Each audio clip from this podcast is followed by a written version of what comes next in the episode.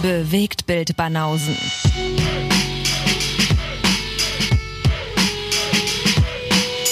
Filme und Serien, bis ihr kotzt. Willkommen, werte Hörer. Da sind wir wieder. Werte Hörer der anspruchslosen Filmpodcasts.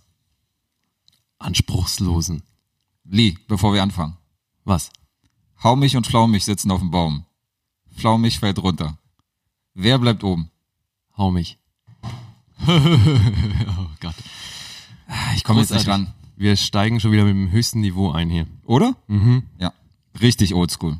Ja. Heute gibt's wieder Filme und Serien. Episode 6 sind wir mittlerweile schon. Ach, du zählst mit. Ich zähl mit. Ja, immerhin, einer. Ja, bald haben wir zehnjähriges Jubiläum. Zehnjähriges. Naja, zehnjähriges nicht. Okay. Das sind zehn Episoden. Yay. Aber wir hätten zehnjähriges, wenn wir eine pro Jahr senden würden. Okay. Wäre eine Überlegung wert. Ja, das wäre ein bisschen lame, oder? Aber es wäre unheimlich viel Material auf jeden Fall für eine Folge. Das wäre spannend. Das wäre so ein 20-Stunden-Podcast. Ja, Mann. Ein ganzes Jahr an Filmen und Serien. Den kann man dann auch übers Jahr verteilt anhören. Den kann man, ja, da hat man wirklich ein Jahr Zeit, sich äh, die ganze Episode reinzuziehen. ziemlich, ziemlich fett. Da werden wir, hätten wir ein ziemliches Alleinstellungsmerkmal auf jeden Fall. Na super. Die machen 200 Stunden Podcast, aber nur halt einmal im Jahr. Einmal im Jahr.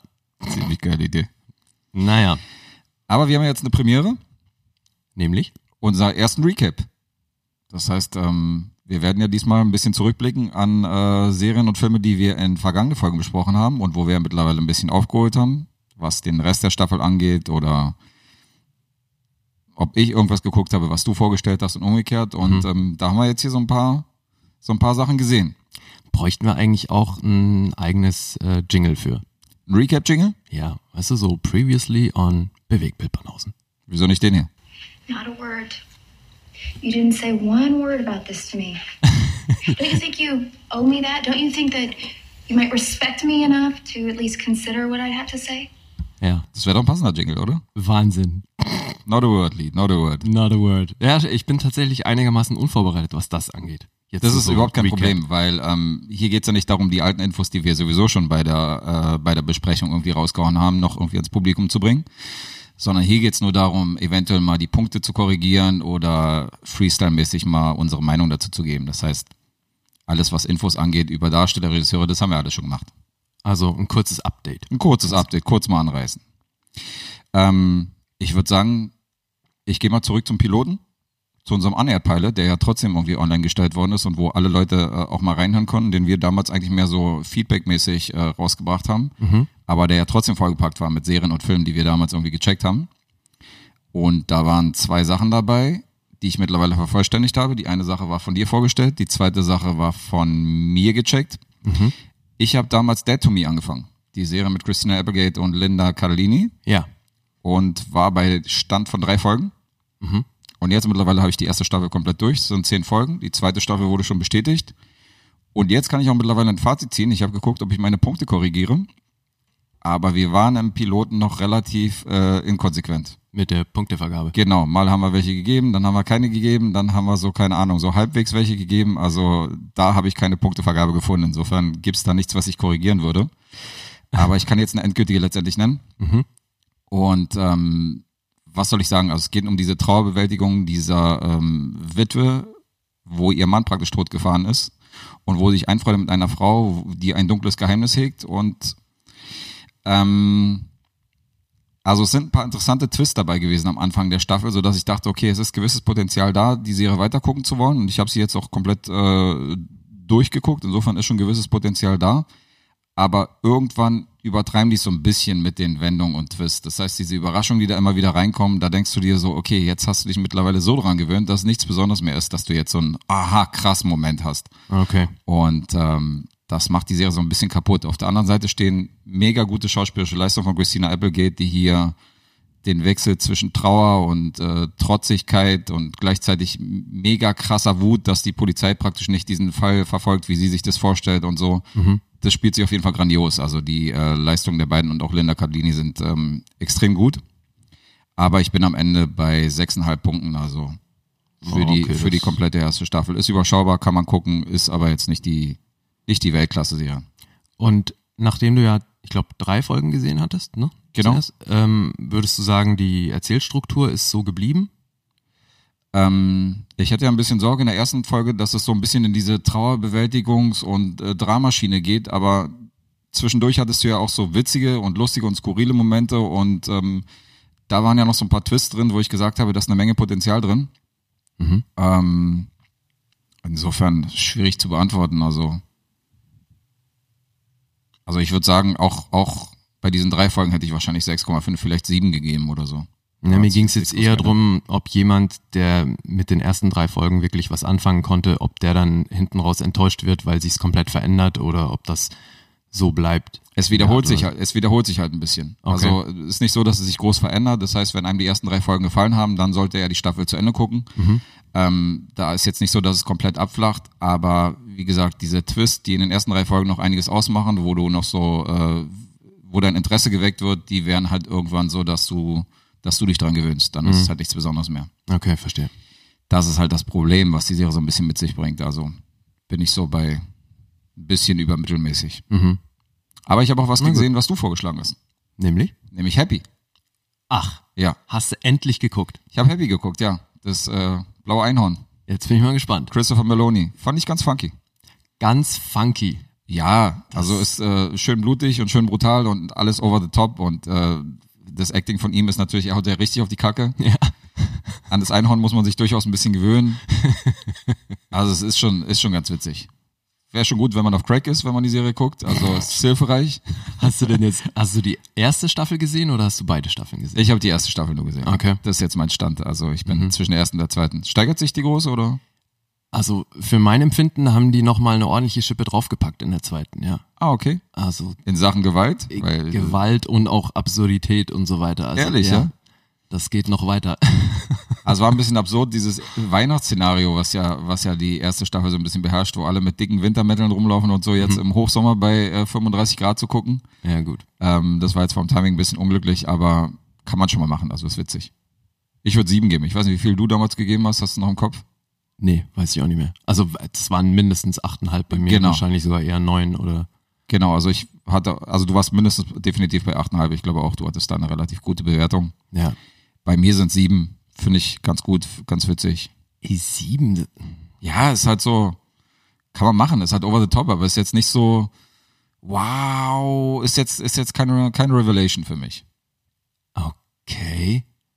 Ja gut, dann kannst du mit dem Genre wahrscheinlich einfach generell nicht so viel anfangen, oder? Nee, Blut und Gewalt ist gar nicht meins. Und Da, Na, ich meine, Da das guck ist ich ja sofort jetzt nun weg. wirklich nicht das Genre, dass es nur ums Blättern geht. Also ja, ist eine wird Witz, dem nicht was soll ich dir gerecht, sagen, ist finde halt eine witzige Idee, das mit dem Einhorn und dem, aber pff, ja, ist halt, ist halt nicht das Nonplusultra für mich. Aber es ist ja cool, sieben Punkte sind doch in Ordnung. Naja, nachdem du gerade guckst mich so an, als wenn sechseinhalb ich für so drei eine, gegeben habe. ja, also nachdem du gerade für so eine mittelmäßige, mittelmäßige Serie sechseinhalb gegeben hast, äh, ist jetzt sieben nun wirklich kein großer Sprung. Und Ja, der Sprung von 6,5 zu 7 ist wahrscheinlich bei mir der größte Sprung. Ach so, ja. Ja, weil sieben ist ja noch, sieben ist für mich schon so ein bisschen sehenswert und sechseinhalb ist noch so, ja, kann man gucken. Das ist schon, ist schon ein großer Sprung zwischen diesen beiden, Mhm. zwischen diesen halben Punkt. Ah, Alter, da- also ich werde dein bewährtes System wahrscheinlich nie so wirklich verstehen. Deswegen erkläre ich es dir jedes Mal. Ja, verrückt. Also, ich finde halt nach, was mich an Happy so begeistert ist, dass man ja nicht wirklich irgendwann an den Punkt kommt, wo man erahnen kann, in welche Richtung das weitergeht. Oder? Also, f- Nee, an kann man es nicht. Also es, ähm, dadurch, dass die Serie auch so komplett äh, übers Ziel hinausschießt, ist, Ja, können die sich eben. auch alles leisten und alles erlauben. So, du wirst ja halt gar nicht über. Das meine Weiß ich gar halt. nicht, was da und kommt. diese Unberechenbarkeit in Kombination mit diesen immer krasser, absurder werdenden Dingern, Mhm. die ist, finde ich, echt groß und unterhält mich halt zum Maximum. Ja. Kann man nachvollziehen. Aber halt trotzdem nur sieben Punkte. Na gut.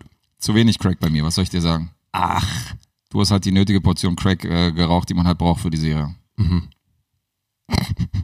Also, an alle da draußen. na gut. Zwei Punkte mehr für diejenigen, die Crack rauchen. Für diejenigen, die kein Crack rauchen, werden sich bei sieben Punkten einpen einpendeln. Ja, oder für die, die halt einfach mal was wirklich anderes sehen wollen, die sollten sich meines Erachtens unbedingt Happy reinziehen. Unbedingt. Oder Berlin Tag und Nacht. Oh, Alter. Das kriegt bei dir auch sieben Punkte? Nee, aber ist auch was komplett anderes. Oder diese Zooserien. Laufen die eigentlich noch mittags? Diese hier äh, Bär, Pinguin und Co. Weiß ich gar nicht. Bestimmt. Oder? Ja. Ja. bestimmt gerade in der 700. Staffel und die bekommst Vergleichst du nicht hier mit. Reality-Fernsehen mit äh, Happy, Alter. Ist, Na, so wir sind weit hier gerade wir bei, wir sind hier gerade bei was ganz anderem. Kommen wir zu etwas ganz anderem, ja? Monty Python. Okay, Gut, also sieben Punkte von Happy. wunderbar. Nicht ganz so viel wie Lee, aber ist okay. Nee, ich bin noch nicht bei den Protestklanghölzern, aber äh, trotzdem einigermaßen schockiert, Alter. Sieben ist wenig. Das ist so äh, angedeutete Protestklänge halt so. Sieben ist nicht wenig, aber ist egal. Na gut, Das sind wieder unsere Bewertungssysteme. Du hast auch was geguckt. ja klar. Und zwar etwas, äh, was ich vorgeschlagen habe. Nämlich? Ach so, nee, da sind wir noch gar nicht, oder? Sind wir Ja, da? können wir gerne. Ach so, du meinst. Ach äh, doch, da sind wir, na klar sind wir da. Du meinst hier das Masterpiece. Ich meine das Masterpiece, ja. Natürlich. Die ist so witzig. die ist so witzig. So witzig, Alter. Ah, Die Phoebe. die Phoebe. Also ja, ich habe Fleabag geguckt. Du brauchtest ja sowieso Comedy-Nachschub, hast du gesehen, deswegen äh, Ja, kam dir das ganz recht, dass ich die vorgeschlagen habe. genau. Da habe ich mir gedacht, gucke ich mir mal das an, was Guest so richtig lustig findet. Ich bin sehr gespannt. Ich komme ja gerade aus L.A. Überall an den Billboards äh, ist Madame auf jeden Fall äh, sehr präsent. Ja, deswegen das Masterpiece, ne? Also für so eine englische Serie sieht man ihre Fresse da ziemlich häufig in äh, Kalifornien. Elf Emmy-Nominierungen jetzt für die zweite Staffel, Wow. also für die bevorstehenden Emmys. Das finde ich schon eine ganze Menge. Du hast mich jetzt überholt vom Stand, weil du hast komplett beide Staffeln gesehen. Genau, ich richtig? habe beide Staffeln gesehen, ja. Nicht schlecht. Naja, es ist ja, wie du schon gesagt hast, sehr, sehr kurzweilig. Ähm, Genau. Und mit äh, halbe Stunde Episoden ist das ja recht schnell konsumiert. Ja. Und äh, also ich bin weit entfernt davon, das unglaublich lustig gefunden zu haben. Jetzt bin ich mal gespannt. Wie, auf meine Punkte oder? Nee, na, äh, unglaublich lustig. Ja, Würde also, ich jetzt wahrscheinlich auch nicht unterschreiben. wie, du meintest doch damals, das ist so lustig. Ja, aber ich meinte auch zu dir, dass sie eine gute Mischung hat aus, ähm, dass sie ja in späteren Folgen, also praktisch in der zweiten Hälfte der ersten Staffel, geht's ja so ein bisschen auch ans Emotionale und da werden auch so ein paar ernste Themen und Beziehungen zwischen ihrer Familie auch angesprochen. Und bis dahin hat man die Figur halt so gut kennengelernt, weil die ersten zwei, drei Folgen halt sehr auf Comedy basieren, ähm, dass sie da nicht mehr so diesen, diesen Color-Humor hat, sondern dass sie dann auch ernste Töne gut ansprechen kann, weil man den Charakter halt kennt. Aber ähm, Ja, Ich- okay. warte immer noch auf deine Meinung. Nee, also versteh mich nicht falsch. Ich fand's äh, unterhaltsam, ich fand's gut geschrieben. Ähm, Richtig. Das war kurzweilig. Alles super soweit. Ich bin aber trotz allem nicht neu auf die Welt gekommen mit der Serie und ähm, wäre auch weit entfernt davon, das Ding als Masterpiece zu bezeichnen. Das, äh, gut, das sind die Amerikaner, weißt du? klar. Für die, logisch. ist ja, für die ist ja alles erstmal äh, grandios und groß und alles gro größer, weiter, besser. ja. Ähm, Und ich denke auch die elf Emmy-Nominierungen sind jetzt halt so ein Zeitgeist-Ding. Also das ist ja jetzt wie mit äh, Tschernobyl, dass die dann sofort auf IMDb die beste Serie aller Zeiten ist, laut Bewertung. ja. Ähm, das ist jetzt immer alles so ein bisschen hypemäßig und schießt in meinen Augen weit übers Ziel hinaus, weil ich fand Fleabag, Fleabag gut, aber das ist für mich jetzt keine Serie, die elf Emmy-Nominierungen bräuchte oder als Masterpiece zu bezeichnen ist. Aber neun wären okay. Neun Emmy-Nominierungen. Ja. Naja, ich meine, wenn du siehst, was, was sonst so für Serien da die ganzen Nominierungen abstauben, das verstehe ich oftmals nicht. Aber eben, es ist halt immer auch so ein Hype-Ding, ne? Welche Mhm. war gerade auch erfolgreich und so weiter und ähm, das spielt ja alles mit rein. Wie viel Emmy-Nominierung hatte Hart aber herzlich? Das kann ich dir nicht sagen. Ach, Lee, bist du sonst so ein Lexikon? Ja. Das ist aber nun wirklich schon echt lange her. Auf dich kann man sich auch nicht verlassen. Musst gerade nachdenken, was es überhaupt ist, oder? Tief Gerade- in die Ich 80er-Kiste. habe gerade nach dem äh, englischen Titel gesucht im Kopf, aber ja, das Ding haben wir alle noch auf Deutsch gesehen. Das ist eine gute Frage. Der englische Titel, den hätte ich jetzt auch nicht gewusst. Siehst du? Ähm, du erinnerst dich aber auch, dass ich äh, gesagt habe, so sehr, so witzig diese Serie ist und so pointiert die Dialoge sind und äh, so toll ich finde, wie sie halt mit der Kamera auch agiert und mit den äh, mit den äh, Sprüchen zwischendurch, bin ich ja dann bei acht Punkten letztendlich gelandet, wo du dann gesagt hast, oh, das klang aber nach viel mehr als acht Punkte, wo ich Ja. gesagt habe, naja, ich habe jetzt nicht gesagt, das ist jetzt hier das absolute Nonplusultra und hier wird das Rad neu erfunden und deswegen sind acht Punkte für mich äh, so eine Zahl, mit der ich mich anfreunden konnte. Also es ist jetzt nicht so, äh, ist jetzt nicht so das überkrasseste, was ich je gesehen habe, aber es ist durchaus eine sehr gut geschriebene, was du ja auch gesagt hast, äh, mit einem äh, guten Drehbuch versehene Story.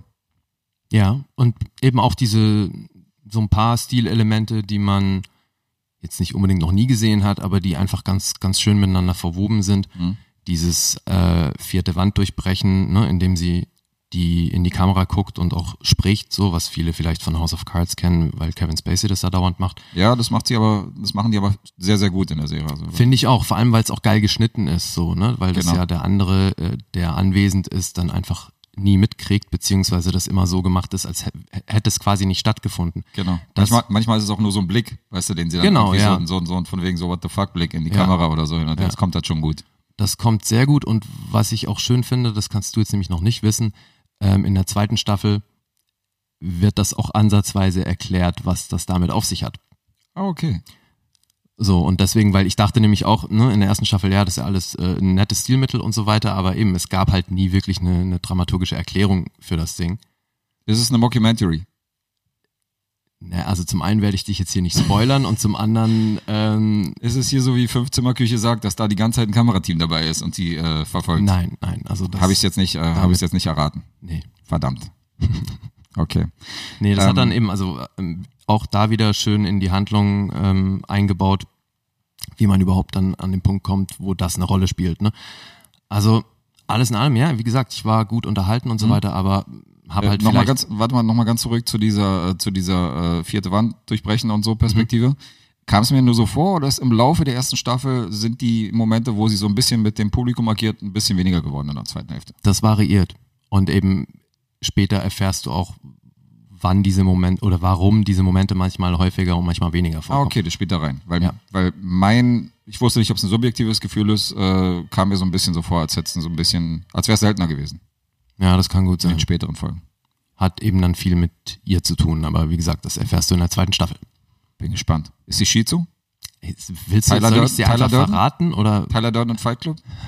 Du verrätst ja nicht mir, sondern auch den Millionen Zuhörern, die wir haben. den Millionen eben und deswegen werde ich es nicht tun. Siehst du? Sonst müssen wir hier wieder triangeln und so und ne.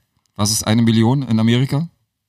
Was? A billion oder was? Korrekt. Nee, eine Milliarde ist eine Bil ist a billion. Nee. Eine Million ist a million. Ja. Was jetzt? Mathe 5, Leistungskurs, was soll ich dir sagen? Leistungskurs und dann fünf. Das geht doch auch schon mal nicht. Äh, doch, indem ich erstmal gut bin, aber dann scheiße. Ja, beim Leistungskurs werden noch Punkte und keine Noten vergeben. Ja, siehst du, jetzt habe ich mich verraten. Ich war noch nie im Leistungskurs. Siehst du? Da habe ich nie, so weit habe ich nie geschafft. Jetzt muss ich dann doch mal hier drauf drücken. You know, it's just easier to call you stupid. Jetzt hast du mich erwischt. Ich war auch noch nie in der Schule. Doch, das haben wir schließlich bei Spider-Man schon etabliert, dass auch du mal auf Klassenfahrt warst. Stimmt. Auch ich war auf Klassenfahrt. Ich kann mich allerdings auch als Zigeuner irgendwo eingeschlichen haben. Ja? Einfach immer mit drangehängt. Auf irgendeine, genau, auf irgendeine Klassenfahrt einfach mal hinten mit meinem Rucksack irgendwie mit angestellt. Wie sollen die das nachvollziehen? Ja, Ähm, bei wie vielen Punkten bist du denn jetzt letztendlich gelandet? sieben. Bei sieben Punkten. Ja. Okay, einen Punkt schwächer als ich.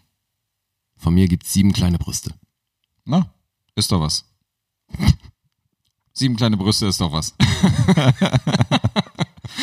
Es wären dann immerhin dreieinhalb Frauen. Auch hier müssen wir keine Protestklanghölzer rausholen, weil äh, dreieinhalb Frauen. Sehr gut. Jetzt musst du wieder deine mathematischen äh, Fähigkeiten wieder äh, unter Beweis stellen. Ey, mit Ja. irgendwas Musst du mir muss- wieder unter die Nase reiben. Irgendwas muss ich ja punkten hier. musst du mir die flachen Brüste wieder unter die Nase reiben. Naja. Ach, das Niveau, das Niveau. Es sinkt für Sie heute Abend das Niveau. Oh mein Gott. Und da sind wir wieder in den äh, Tiefen, in den Untiefen der deutschen Fernsehunterhaltung. ähm, als letztes habe ich auch noch mal etwas, was ich zu Ende geguckt habe, nämlich die Doku-Serie Remastered, die ich hier schon mal angesprochen habe, wo es um die verschiedenen ähm, Sänger und äh, Musikgeschichten geht, Ja, wo jede Folge irgendwie eine andere Geschichte äh, behandelt. Wir erinnern uns an, ähm, an zum Beispiel The Killing of Jam Master Jay. Und äh, die anderen Folgen, die ich gesehen habe, ich habe ja bis dato nur drei Folgen gesehen. ja. Jetzt habe ich mir alle acht tatsächlich angeguckt und die restlichen fünf, die mir gefehlt haben, habe ich jetzt vervollständigt. Da war unter anderem Who Shot the Sheriff dabei über ein Attentat auf Bob Marley. Ja. Da ging es um ähm, Tricky Dicky ähm, trifft, trifft irgendwie den Präsidenten, also Tricky Dicky and äh, The Man in Black, wo äh, Johnny Cash äh, sich mit dem Präsidenten irgendwie einlässt. Okay. Dann geht's um The Lion's Share, um diesen berühmten Song ähm, The Lion Sleeps Tonight. Und dass der Erfinder des Songs null Dollar gesehen hat letztendlich von dem, was er erfunden hat. Das ist nämlich ein Afrikaner und so ein äh, afrikanischer uralter Song aus den, aus den 30er, 40er Jahren, wo die Enkeltöchter teilweise noch um die Rechte gekämpft haben, weil der Song einfach mal irgendwie von äh, großen Musikproduktionen übernommen worden ist und ähm, in tausend Sachen verwendet, unter anderem auch bei König der Löwen, aber nie irgendein Dollar geflossen ist äh, in Richtung Familie und da ging es auch um einen, um den Kampf des Anwalts um diese besagten damit die Enkeltöchter auch da irgendwie an Geld kommen. Und das ist eine, auch eine sehr interessante Geschichte. Ja. Es geht um ein Miami Showband Massacre. Es gab eine Band in Irland, die hieß äh, The Miami Showband. Die waren sehr groß in den 70er Jahren gewesen. War so ein bisschen so der Stil von The Sweet und Konsorten. Und ähm, die wurden dann von der IA äh, an der Grenze ziemlich, ziemlich krass abgemetzelt. Oh, shit. also wo nicht ganz klar war, ähm, wer letztendlich dieses Attentat verübt worden ist, weil da auch äh, Leute involviert waren, die äh, Englisch geredet haben. Insofern gab es halt auch so ein paar Verschwörungstheorien, auch sehr interessant. Und meine Lieblingsfolge, The Two Killings of Sam Cooke, wo es um Sam Cooke ging, der damals äh, ja als relativ harmloser Soul-Sänger angefangen hat, mit hier Twist in the Night Away und so, Ja. aber dann ja relativ politisch geworden ist und sich mit ähm, Malcolm X und äh, Cassius Clay damals ja angefreundet hat und so ein bisschen als Trio durch die Gegend gewandert ist, was ich auch nicht wusste. Und dann anfing natürlich mit hier The Change is Gonna Come und so hin und her dann Ja. politische Sachen anzuprangern, was die Plattenproduzenten hinter ihm natürlich nicht so geil fanden. Ähm, weil er sich damit natürlich so ein bisschen so diese kommerzielle äh, Schiene verbaut hat und dann auch nicht mehr zu Talkshows eingeladen worden ist und äh, letztendlich auch sehr, sehr interessant der Verlauf. Und äh, auch er ist ja eines gewaltsamen Todes gestorben. Aber es ist abgefahren, ne? Also gerade weil A Change's Gonna Come wurde ja x-mal gecovert und war auch kommerziell einfach später dann echt erfolgreich. Absolut. Absolut. Also er ist ja, ähm, Sam Cooke ist ja jedem ein Begriff, zumindest seine Songs definitiv, also den kennt man ja. Aber das ist halt, diese Remastered-Serie ist halt interessant, weil du so Hintergründe hörst zu den jeweiligen äh, Musik, Musikern und so, die du halt nicht wusstest. Also mir war halt das halt all- alles nicht bekannt. Ich habe nicht gewusst, dass auf Bob Marley ein Attentat ausgeübt worden ist, wo irgendwie einfach mal auf seinem Haus äh, 15 Leute mit Maschinengewehren irgendwie einfach äh, ins Haus geschossen haben und so. Das sind alles Sachen so, Krass. die sind komplett an mir vorbeigegangen. Also es ist schon sehr interessant. Okay. Ich kenne zwar diese Szene, wo er diese beiden Politiker auf der Bühne halt so vereint, indem er so die Hände zusammentut von denen. Aber ähm, hier geht's halt darum, wirklich zu erfragen, ähm, wer waren die überhaupt und worum handelte dieser Konflikt und worum ging's da? Es ging halt um äh, zwei Parteien in Jamaika, die versucht haben, Bob Marley halt für ihre politischen Zwecke einzuspannen und er sich halt da raushalten wollte und deswegen halt bei manchen von denen ähm, äh, sozusagen als Feind angesehen worden ist, weil er sich halt nicht auf deren Seite gestellt hat und so. Das ist also sehr, sehr interessant, diese Remastered-Serie nach wie vor. Ja, klingt gut. Und äh, bin auch hier wieder bei acht Punkten, die ich auch damals schon angedeutet habe und kann die nicht korrigieren, weil ich habe ja gesagt, okay, sollten die restlichen Folgen jetzt natürlich total scheiße sein, dann müsste man hier nach unten korrigieren, aber hier wird nichts korrigiert, sondern ich bleibe bei meinen acht Punkten. Super. Immer noch sehr empfehlenswert. Ja, klingt auch wirklich gut. Ja. So viel zu unserem kleinen Recap. Na dann. Dann können wir jetzt mal zum aktuellen äh, Ding hervorstoßen und können mal gucken, was wir sonst so gesehen haben. Ab dafür. Ich werde mal was harmloses machen und werde mal harmlos einsteigen. Dann äh, hast du einen guten Übergang. Dann kannst du nämlich was Spektakuläres bringen. Ja? Ach so, weil du davon ausgehst, dass ich nur spektakuläre Sachen gucke. du guckst nur spektakulär, du bist für die spektakulären Sachen zuständig und nicht mehr der, der jeden Scheiß guckt. Das hat sich doch mittlerweile etabliert. Kennst du den Film High Spirits? High Spirits. Nee. Den habe ich gesehen. Irgendwas klingelt da im Hinterkopf, aber ich weiß nicht was. High Spirits ist ein Film von 1988. Okay. Ähm, du kennst auf jeden Fall den Regisseur, Neil Jordan hat den gemacht. Mhm. Neil Jordan, bekanntester Film, dafür hat er den Oscar bekommen, äh, war schon mal hier The Crying Game, würde ich sagen. Ja. Und Neil Jordan hat Regie und Drehbuch geführt bei High Spirits von 1988. Ist ein 80er-Film. Und ähm, Verrückt. Ein Film von 1988 ist ein 80er-Film. ich wollte gerade was anderes sagen. Ich wollte auf irgendwas anderes hinaus, aber Aber da hast du gedacht, wiederholst du lieber nochmal die 80er. genau. Also der Film von 1988 ist ein 80er-Film für diejenigen, die es nicht mitbekommen haben. That was great, Claire. Wirklich. Übrigens, weißt du, wer, Ganz großes Tennisgast. weißt du, wer Pumba im Original spricht? Wer Pumba im Original spricht. Bei dem König der Löwen Remake. Oh, ach so, jetzt wa- sind wir wieder bei Seth Rogen oder was? Der- Okay. Wusstest du, dass es Seth Rogen ist? Ja, aber nicht im Original. Hä? In der Original-Realverfilmung? Wovon sprichst du jetzt? Na, von dem neuen König der Löwen. Vom Neuen, ja, okay, weil du gerade gefragt hast, wer Pumba im Original spricht. Wusstest du, dass Bumba äh, von Seth Rogen gesprochen wird? Ja. Okay.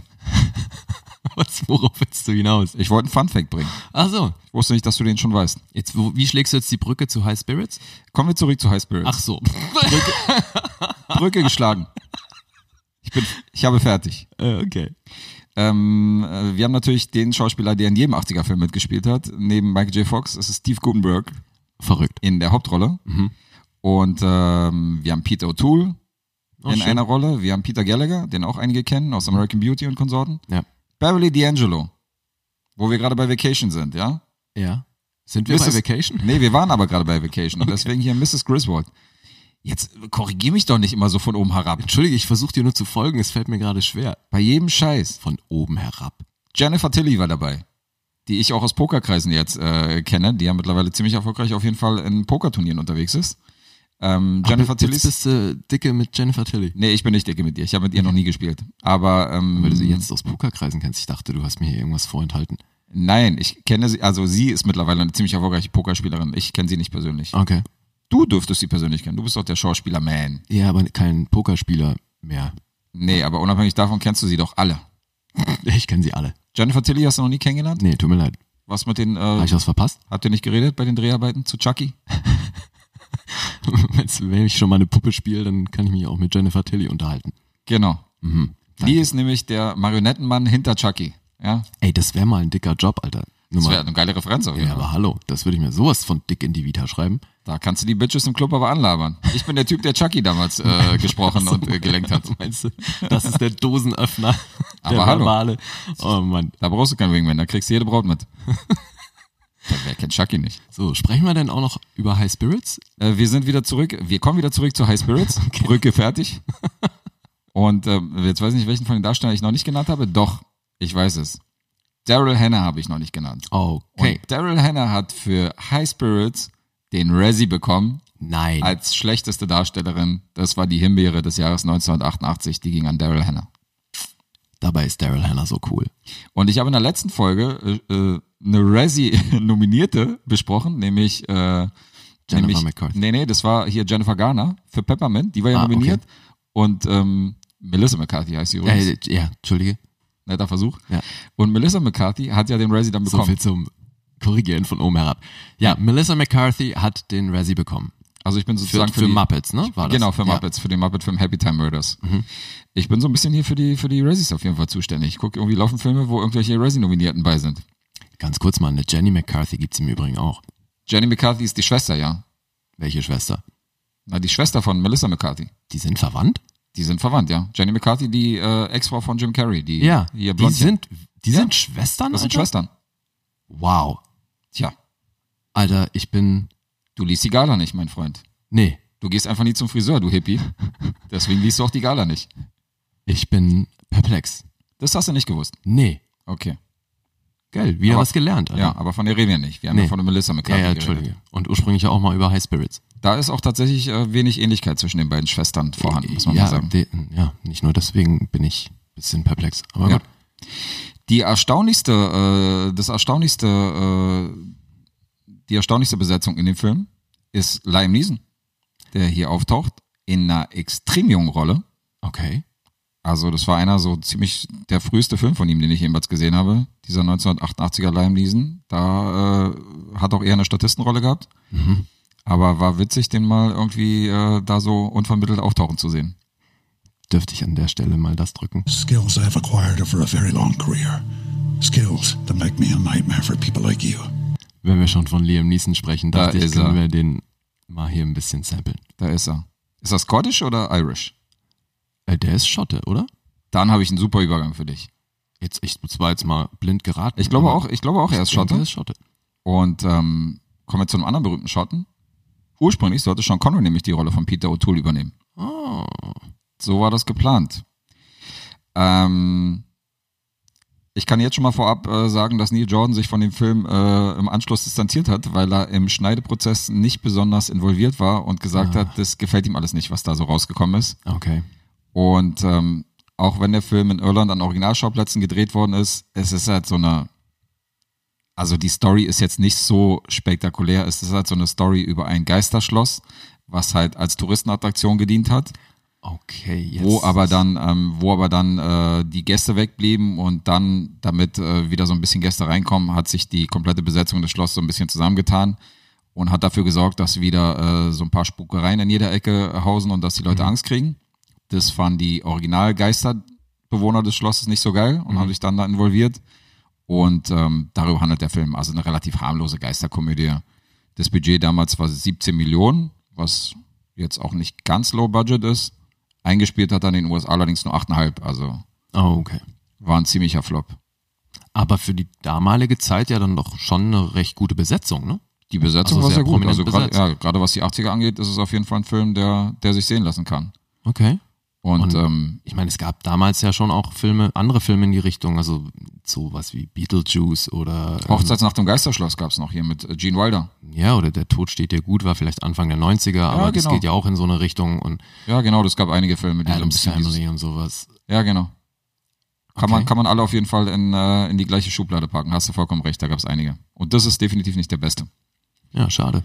Aber ähm, ungewöhnlicher Stoff, nichtsdestotrotz von äh, Neil Jordan, weil Interview mit einem Vampir und Crying Game und so Mhm. äh, sind ja eher ein bisschen anspruchsvollere Kost. Also ist ja nicht so dieses, also das ist schon, das ist schon relativ so Bühnentheater, weißt Ja. du? So halt witzig und alle rennen hektisch umher und Okay. Mhm. äh, gibt halt äh, dumme Sprüche und so. Ist halt nicht so diese, diese intelligente Komödie, sondern ist halt so ein bisschen Screwball und so ein bisschen, ähm, ja, ist halt Aber Comedy ist sonst eh nicht sein Genre, ne? Ich überlege gerade, also ich habe jetzt seine Filmografie natürlich nicht im Kopf, hat der irgendeine richtig gute Komödie gemacht? Also mir fällt jetzt keiner ein. Ich habe seine Filmografie jetzt auch nicht komplett im Kopf, aber als Komödienregisseur kenne ich ihn nicht. Der ist halt bekannt dafür, dass er diese Sozialstudien, die so ein bisschen, äh, Ja, ja, eben. dafür ist er halt groß. Neil Jordan halt so die, die ruhigen äh, England-Filme, Okay. wo die Arbeiterklasse so ein bisschen mit reinspielt und so. Aber hier wollte er halt ein bisschen auf die Kacke hauen und äh, hat nicht so richtig funktioniert. Also äh, nichtsdestotrotz gebe ich sechs Geisterbusse. War recht unterhaltsam, war okay, kann man gucken. Aber ist jetzt nichts Weltbewegendes, wo ich jetzt sagen würde, müsst ihr euch jetzt unbedingt antun. Wobei, also es klingt tatsächlich nach etwas, was ich mir angucken würde. Ja, ist schon, also gerade gerade so hier äh, Liam Neeson und die ganzen Darsteller so in junge Rollen. Äh, IMDb gibt 5,7, kann man sich schon mal nebenbei peitschen. Einen Metascore hat der wahrscheinlich nicht, ne? Nee, der hat keinen Metascore. Sonst hätte ich den, den schreibe ich meistens dazu, aber habe tatsächlich auch eine Menge Filme gesehen, wo kein Metascore dazu steht. Okay. Da wurde der Metascore noch nicht erfunden. Tja. Gut, das war's für dich mit High Spirits? Ja. Ja. Klingt ja begeistert, echt. Bisschen mehr Euphorie hier. Entschuldigung. So, dann ja. da Yes. hau ich jetzt mal meinen nächsten Film raus. Und zwar no, you crazy Dutch bastard. Hubbard Yes. No, no, no. How about no? Bitte. Ich habe einen deutschen Film geguckt. Ah, ja. da, geht schon, da stöhnt er schon Ah. wieder. Oh. Jetzt gibt's wieder Sozialkritisches aus, äh, aus der Lüneburger Heide. Überhaupt nicht. Mal sowas von das komplette Gegenteil, mein Lieber. Eine Kifferkomödie. Auch nicht. Na, dann okay, ich höre auf zu raten. Ich, deutsches Genre-Kino. Vom Feinsten. Also es ist wirklich ein deutscher Genrefilm. Okay. und ähm, eine Story, die in meinen Augen seinesgleichen sucht. Ich finde ein grandioses Drehbuch, aber ähm, muss dir gleich selbst ein Bild von machen. Der Film heißt Schneeflöckchen und ist von 2017. Da klingelt bei mir nichts. Nee, das ist eben, wie gesagt, ein, ein deutscher Genrefilm, damit natürlich ein Independent-Film und ähm, hat, die Dreharbeiten haben sich auch eine ganze Weile hingezogen. Also ähm, ich habe da so ein bisschen was mitbekommen, weil ich manche der involvierten Leute persönlich kenne, äh, mitunter sogar mit denen befreundet bin und deswegen habe ich das immer so ein bisschen verfolgt und jetzt habe ich ihn endlich gesehen. Und Jetzt ich- sagst du Genrefilm. Welches Genre fällt's denn? also unter IMDb steht Action, Comedy, Crime. Beverly Hills Cop in Deutsch. Hast du das einfach mal so schön für dich zusammengefasst? Das ne? ist jetzt, was mir vorschwebt. Bin naja, also ich nah dran? nee, echt nicht. Freigegeben ist er ab 16, geht zwei Stunden und eine Minute und äh, Premierdatum war der 14. September 2017. Okay. Der hat aber seither jetzt auf ähm, Genre-Festivals, Independent-Festivals und so weiter, hat das, bringt das schon auf 14 Awards und fünf Nominierungen. Also damit finden den schon auch andere Leute gut. Ich war echt schwer unterhalten. Schwer unterhalten. Schwer unterhalten, wirklich. Also zum einen optisch sieht er halt auch einfach nicht aus wie ein deutscher Film. Ne? Das ist ja oftmals das Problem, finde ich, dass du einen deutschen Film halt super schnell einfach ansiehst, okay, das ist ein deutscher Film, mit- kommt mit dem entsprechenden Look daher und so weiter. Und hier die Jungs, die haben sich also mal mindestens an Tarantino und Konsorten orientiert, wenn es so um den Look geht, ne? Und auch ein bisschen, was die, was die Erzählweise angeht, beziehungsweise dann so die blutigen Elemente. Ach so. Ja, geschrieben hat das Aaron Dremmers. Der hat ähm, jetzt in letzter Zeit recht viel geschrieben. Ein Film, der auch demnächst rauskommt, äh, Ronny und Clyde. Das dürfte auch. Ronny. ja, Ronny und Clyde. Ähm, der dürfte witzig werden, aber dazu dann wahrscheinlich in einer späteren Episode mehr. Äh, Traumfabrik hat er auch geschrieben. Der läuft, glaube ich, sogar noch in den Kinos oder war bis zumindest vor kurzem in Kinos und sehr erfolgreich. Ja. So, Ähm, ist mein Lieblingsfilm. Das geht natürlich in eine andere Richtung erzählmäßig, weil hier ist es wirklich, die Handlung ist sick. Echt. Das, also äh, ich, ich habe wirklich äh, oft laut losgelacht und ähm, Okay. du kannst nicht wirklich wissen, in welche Richtung das geht. Es, du, die Handlung steigt damit ein, dass du zwei Typen siehst, die sich in Berlin in einem Dönerladen unterhalten über die Konsistenz des Döners und ob der jetzt überhaupt was kann. Und der eine regt sich halt tierisch auf und sagt, siehst du, das ist doch kein richtiges Essen, das ist alles scheiße, das ist alles irgendwie äh, genmanipuliertes Mon Monsanto-Essen und so weiter. Und ähm, der andere sagt, ja, aber guck mal für den Preis und so und so, okay, bla. Na, also erstmal so eine belanglose Unterhaltung. Und dann zoomen die raus und du siehst um sie rum erstmal ein paar Leichen und alles voller Blut und so weiter. Und die standen halt selbst hinterm Tresen und haben sich den Döner selbst gemacht. Und ähm, ja, und dann fährt die Kamera raus und du hörst von einem, von einem von einer Off-Stimme erstmal, was, in welchem Szenario wir uns befinden. Und es spielt in naher Zukunft, heißt es, in Berlin. Und die erzählen halt so ein bisschen was Dystopisches, wo die weltpolitische Situation dazu geführt hat, dass du halt echt anarchische Zustände in Berlin hast. Heißt, äh, jagt und gejagt werden. Die Leute kaufen immer noch ein, müssen aber halt damit rechnen, dass sie eben im Supermarkt ausgeraubt oder erschossen werden. Ne? Ah ja. Das ist also alles so ein bisschen keine Gesetze mehr. Es darf gepurcht werden. Ja. So, und mit den beiden Jungs ist man dann eben erstmal eine Weile unterwegs, bis die äh, auf dem Rücksitz eines Autos ein Drehbuch finden, da reingucken und feststellen, da steht alles drin, was sie bis dahin erlebt haben. Eins zu eins. Mit den Dialogen und so. Ne? Also da ist dann diese Szene aus dem Dönerladen ist drin, mit ihren Dialogen und so eins zu eins wiedergeschrieben. Also von Schräger nach Fiktion wurde auch ein bisschen geklaut. Ähm, ja, ja, also könnte man jetzt auch Heroes sagen oder sonst was. Also das ist ja jetzt nicht so, dass die, dass die Idee komplett neu ist, ne? Dass die Protagonisten quasi auf ihre eigene Handlung stoßen so. Na, wenigstens gibst du es zu. Wie? Na, dass der Film zusammengeklaut ist. Okay, Monsieur ist also schon wieder ultra voreingenommen, weil Überhaupt deutscher Film dran steht. Nee, einfach nur, einfach nur neutral, äh, neutral betrachtet von mir. Okay, naja. Aber überzeug mich, hey. Verkauf's mir. Also Stranger Than Fiction hast du ja offenbar auch gesehen. Hat Yes. dich davon dann auch nicht abgehalten. Spielt Will Ferrell mit? Nee. Ja. Das ist schon mal ein Argument weniger. Es sind äh, fast ausschließlich deutsche Schauspieler. Äh, ein paar Engländer sind auch dabei, aber ansonsten eben deutscher Cast, deutsche Filmemacher. Und äh, die Handlung für, meine, für, für mein Verständnis echt weit entfernt von dem, was man als typisch deutsch bezeichnen würde. Okay, deswegen Genrefilm. Ja. Ähm, mit welchem internationalen Film würdest du ihn am ehesten vergleichen, wo du sagst, Ich kann das mit nichts vergleichen. echt ja? Ja. Da ist jetzt nichts Gesehenes, wo du sagst, der kommt so ein bisschen in die Richtung. Also natürlich geht's dir so, dass beim Gucken des Films eben, es fühlt sich manchmal schon sehr nach Tarantino an und so weiter. Ne? Also die haben, äh, klar entdeckst du Momente wieder, aber so alles in allem, in, also wie es zusammenläuft, habe ich in der Form so noch nichts Amerikanisches gesehen. Interessant. Ja. Und eben die, nachdem die Jungs dann auf das Drehbuch gestoßen sind, ziehen die halt los, um erstmal rauszufinden, wer das geschrieben hat. Und dann stellt sich raus, das ist so ein ähm, Zahnarzt, der halt in, hobbymäßig Drehbuch schreibt und der halt einfach diese Vision von diesem Drehbuch hat. Und das ist sehr lustig gemacht, weil die dann halt echt zu ihm in die Praxis einbrechen. Wie gesagt, Waffengewalt ist da dann eben an der Tagesordnung. Also wer sich in den Weg stellt, wird da einfach um über den Haufen geschossen. Und dann konfrontieren die den Zahnarzt bei einer Behandlung damit, so, hey, was hast du da geschrieben? Wo hast du das her? Hast du uns beobachtet? Warst du im Dönerladen und so weiter, ne? Und er kann halt, während die ihn konfrontieren mit diesen Dingen, spricht er halt den Dialog mit, weil sich's halt in seinem Kopf einfach direkt abspielt. Meter. Meter, Meter, Meter. Nein, also es ist wirklich, es ist geil. Also es macht enorm Spaß zuzugucken und ähm, ja, dann spät, im, im späteren Verlauf äh, kommt auch noch so ein Stranger Superheld dazu und es ist alles, also zum Teil wirklich sehr skurril und eben ein Genre-Mix vom, vom Feinsten.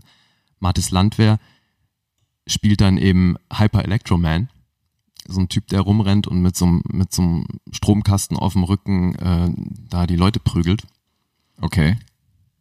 Und der aber eben auch quasi nur das, was sich im Kopf des Zahnarztes abspielt, dann ausführt, ne? weil das Drehbuch eben immer vorgibt, was passieren wird, bis zum gewissen Punkt. Und dann gibt's da auch nochmal Twists und so, aber das ist so geil, weil eben dann auch wie die, wie die Kämpfe inszeniert sind, ne, wie das ganze Blutige gemacht ist und so weiter. Vor allem, wenn man halt bedenkt, dass sie das wirklich, der Film wurde quasi mit keinem Budget wieder gedreht. Also das ist halt auch so ein Ding. Die hat natürlich keine Millionen zur Verfügung.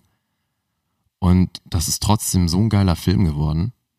Sp- Spielt das in einer bestimmten Stadt, wo du. Berlin. Ach so, ist das ein Berliner? Ja, ja. Berliner Ensemble, okay. Spielt in Berlin, du erkennst da auch viele Kulissen wieder. Also klar haben die auch in Tempelhof gedreht, Westhafen, Okay. hier im Wedding. Und also, ja, ist geil. Also gerade natürlich wahrscheinlich auch, wenn du in Berlin lebst, ähm, ja, das macht echt Spaß zuzugucken. Okay. Ja, und dann eben, es ist oftmals sehr blutig und die Kämpfe sind geil gemacht. Alles, was es da an CGI gibt, ist, ist auch super. Also ich habe in dem Film echt nichts auszusetzen. So, es gab, ähm, es gibt dann da so eine gottähnliche Figur, den fand ich, der spricht nur Englisch, den fand ich stellenweise schwer zu verstehen, hatte aber, glaube ich, was mit der Abmischung zu tun, weil da einfach Mörderhall drunter liegt, wenn er spricht. Das ist vielleicht so das Einzige, was ich, wenn ich jetzt unbedingt was kritisieren möchte, dann den. Aber ansonsten, ich meine, f- IMDb-User haben dem Ganzen eine 6,5 gegeben. Ich glaube, dass da halt auch einfach viele Leute ein Problem damit haben, weil es halt echt abgedreht ist.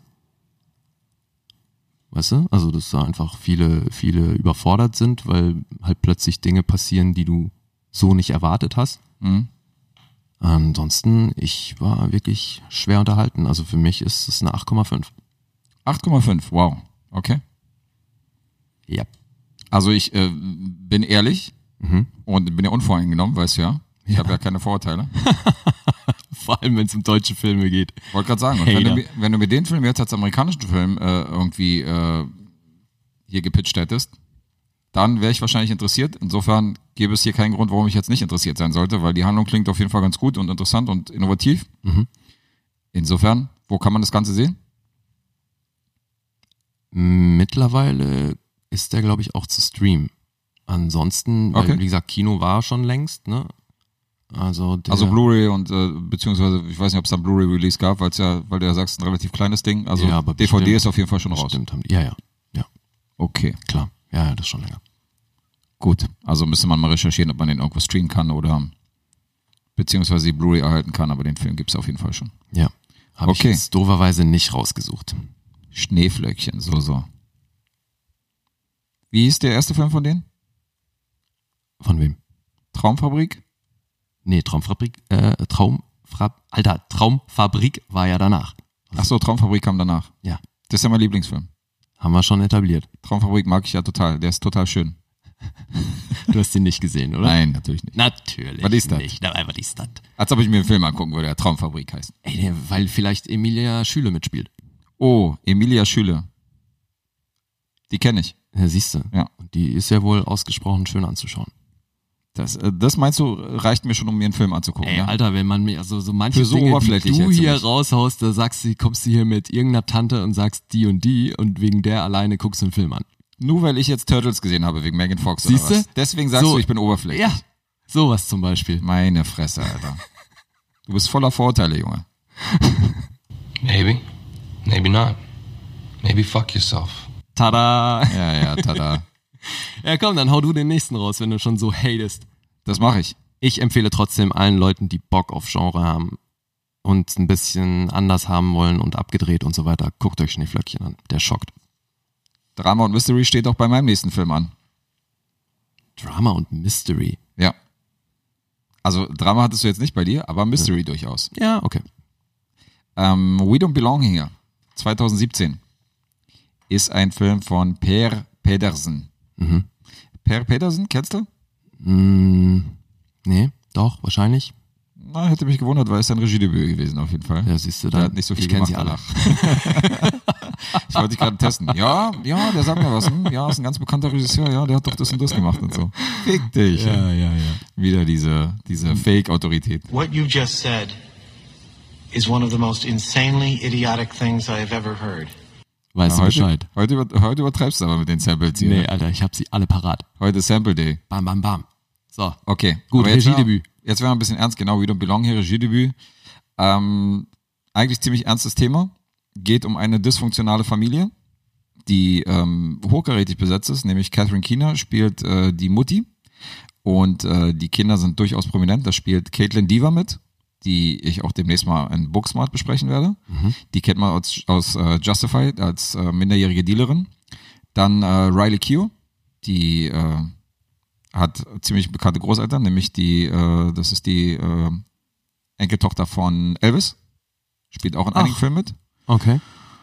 Und ähm, Rest in Peace Anthony Yelchin Oh, spielt den Bruder der beiden. das heißt, der Film ist von, hattest du, hattest du schon gesagt, 2017 Der oder Film ist von davor, oder? 2017 und ist tatsächlich sein letzter Film gewesen. Ja, passt. Und ähm, auch ziemlich trauriges Timing, den hier anzusprechen, weil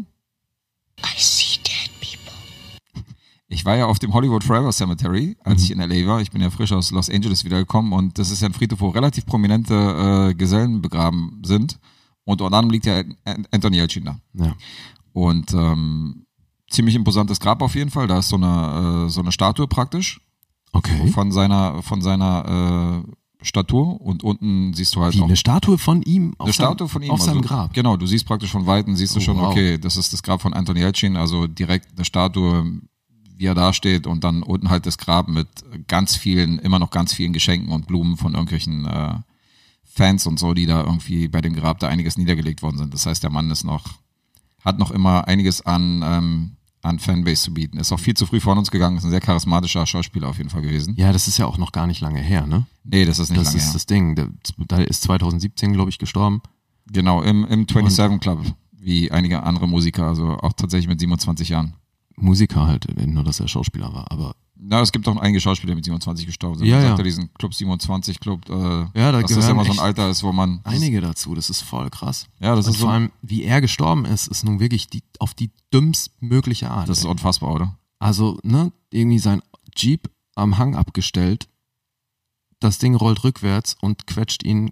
Im Garagentor ein, ja. Ja. Zwischen, zwischen dem Zwischen Auto und dem Auto und Garagentor. Wand- also, das ist Arm. wirklich hässlich. Also, Wahrscheinlich Handbremse nicht gelöst oder, also er Handbremse. muss ja irgendwie im Leerlauf gewesen sein. Oder genau, so. Leerlauf und dann äh, irgendwie vors Auto gestellt. Also, das ist wirklich äh, Ja. ziemlich KG. Mhm. Äh, was ich ganz interessant fand, ist, dass seine Rolle als Pavel Chekhov in dem Star Trek-Film ähm, wurde nicht neu besetzt.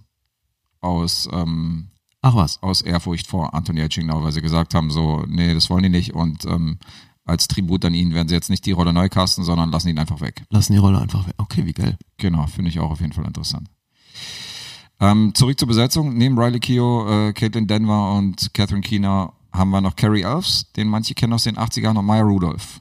Maya Rudolph. die beiden spielen auch noch mit. Das heißt, relativ gut besetzt, aber ähm, hartes, harter Tobak auf jeden Fall. Also ziemlich, ziemlich derbe Szenen.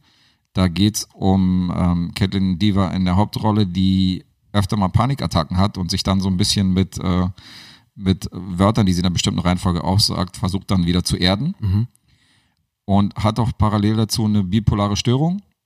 Ihre Schwester, gespielt von äh, Riley Keough, ist mittlerweile eine sehr erfolgreiche Sängerin wurde aber als Kind missbraucht und hat auch noch so ein paar Leichen im Keller und ähm, der Bruder von den Anthony Yelchin ist halt auch ein ziemlich gebrochener Charakter und alle untereinander haben halt auch nicht mehr so ein geiles Verhältnis. Das heißt, wir haben eins von diesen Szenarien, wo du halt ähm, ein sehr gutes Haus hast, mit Garten, mit allem drum und dran. Du hast eine relativ wohlbehütete Familie mit allen, also wo es nach außen scheint, dass du hier ein schönes Leben führen kannst, aber ähm, wo unter dem Dach und hinter den Fassaden eigentlich alle äh, ziemlich, ziemlich äh, gebrochene, kaputte Charaktere sind. Okay. Äh, der Regisseur macht es einem nicht leicht, weil ähm, der hier nicht das Ganze so nach einem klassischen Ablauf erzählt, sondern du hast halt eine Menge Zeitsprünge. Du hast halt ähm, Wechsel zwischen Orte, zwischen Zeit, zwischen Realität und es ist gar nicht mal so leicht, dem Ganzen irgendwie zu folgen. Ähm, das Ganze mündet auch noch in alternative Handlung.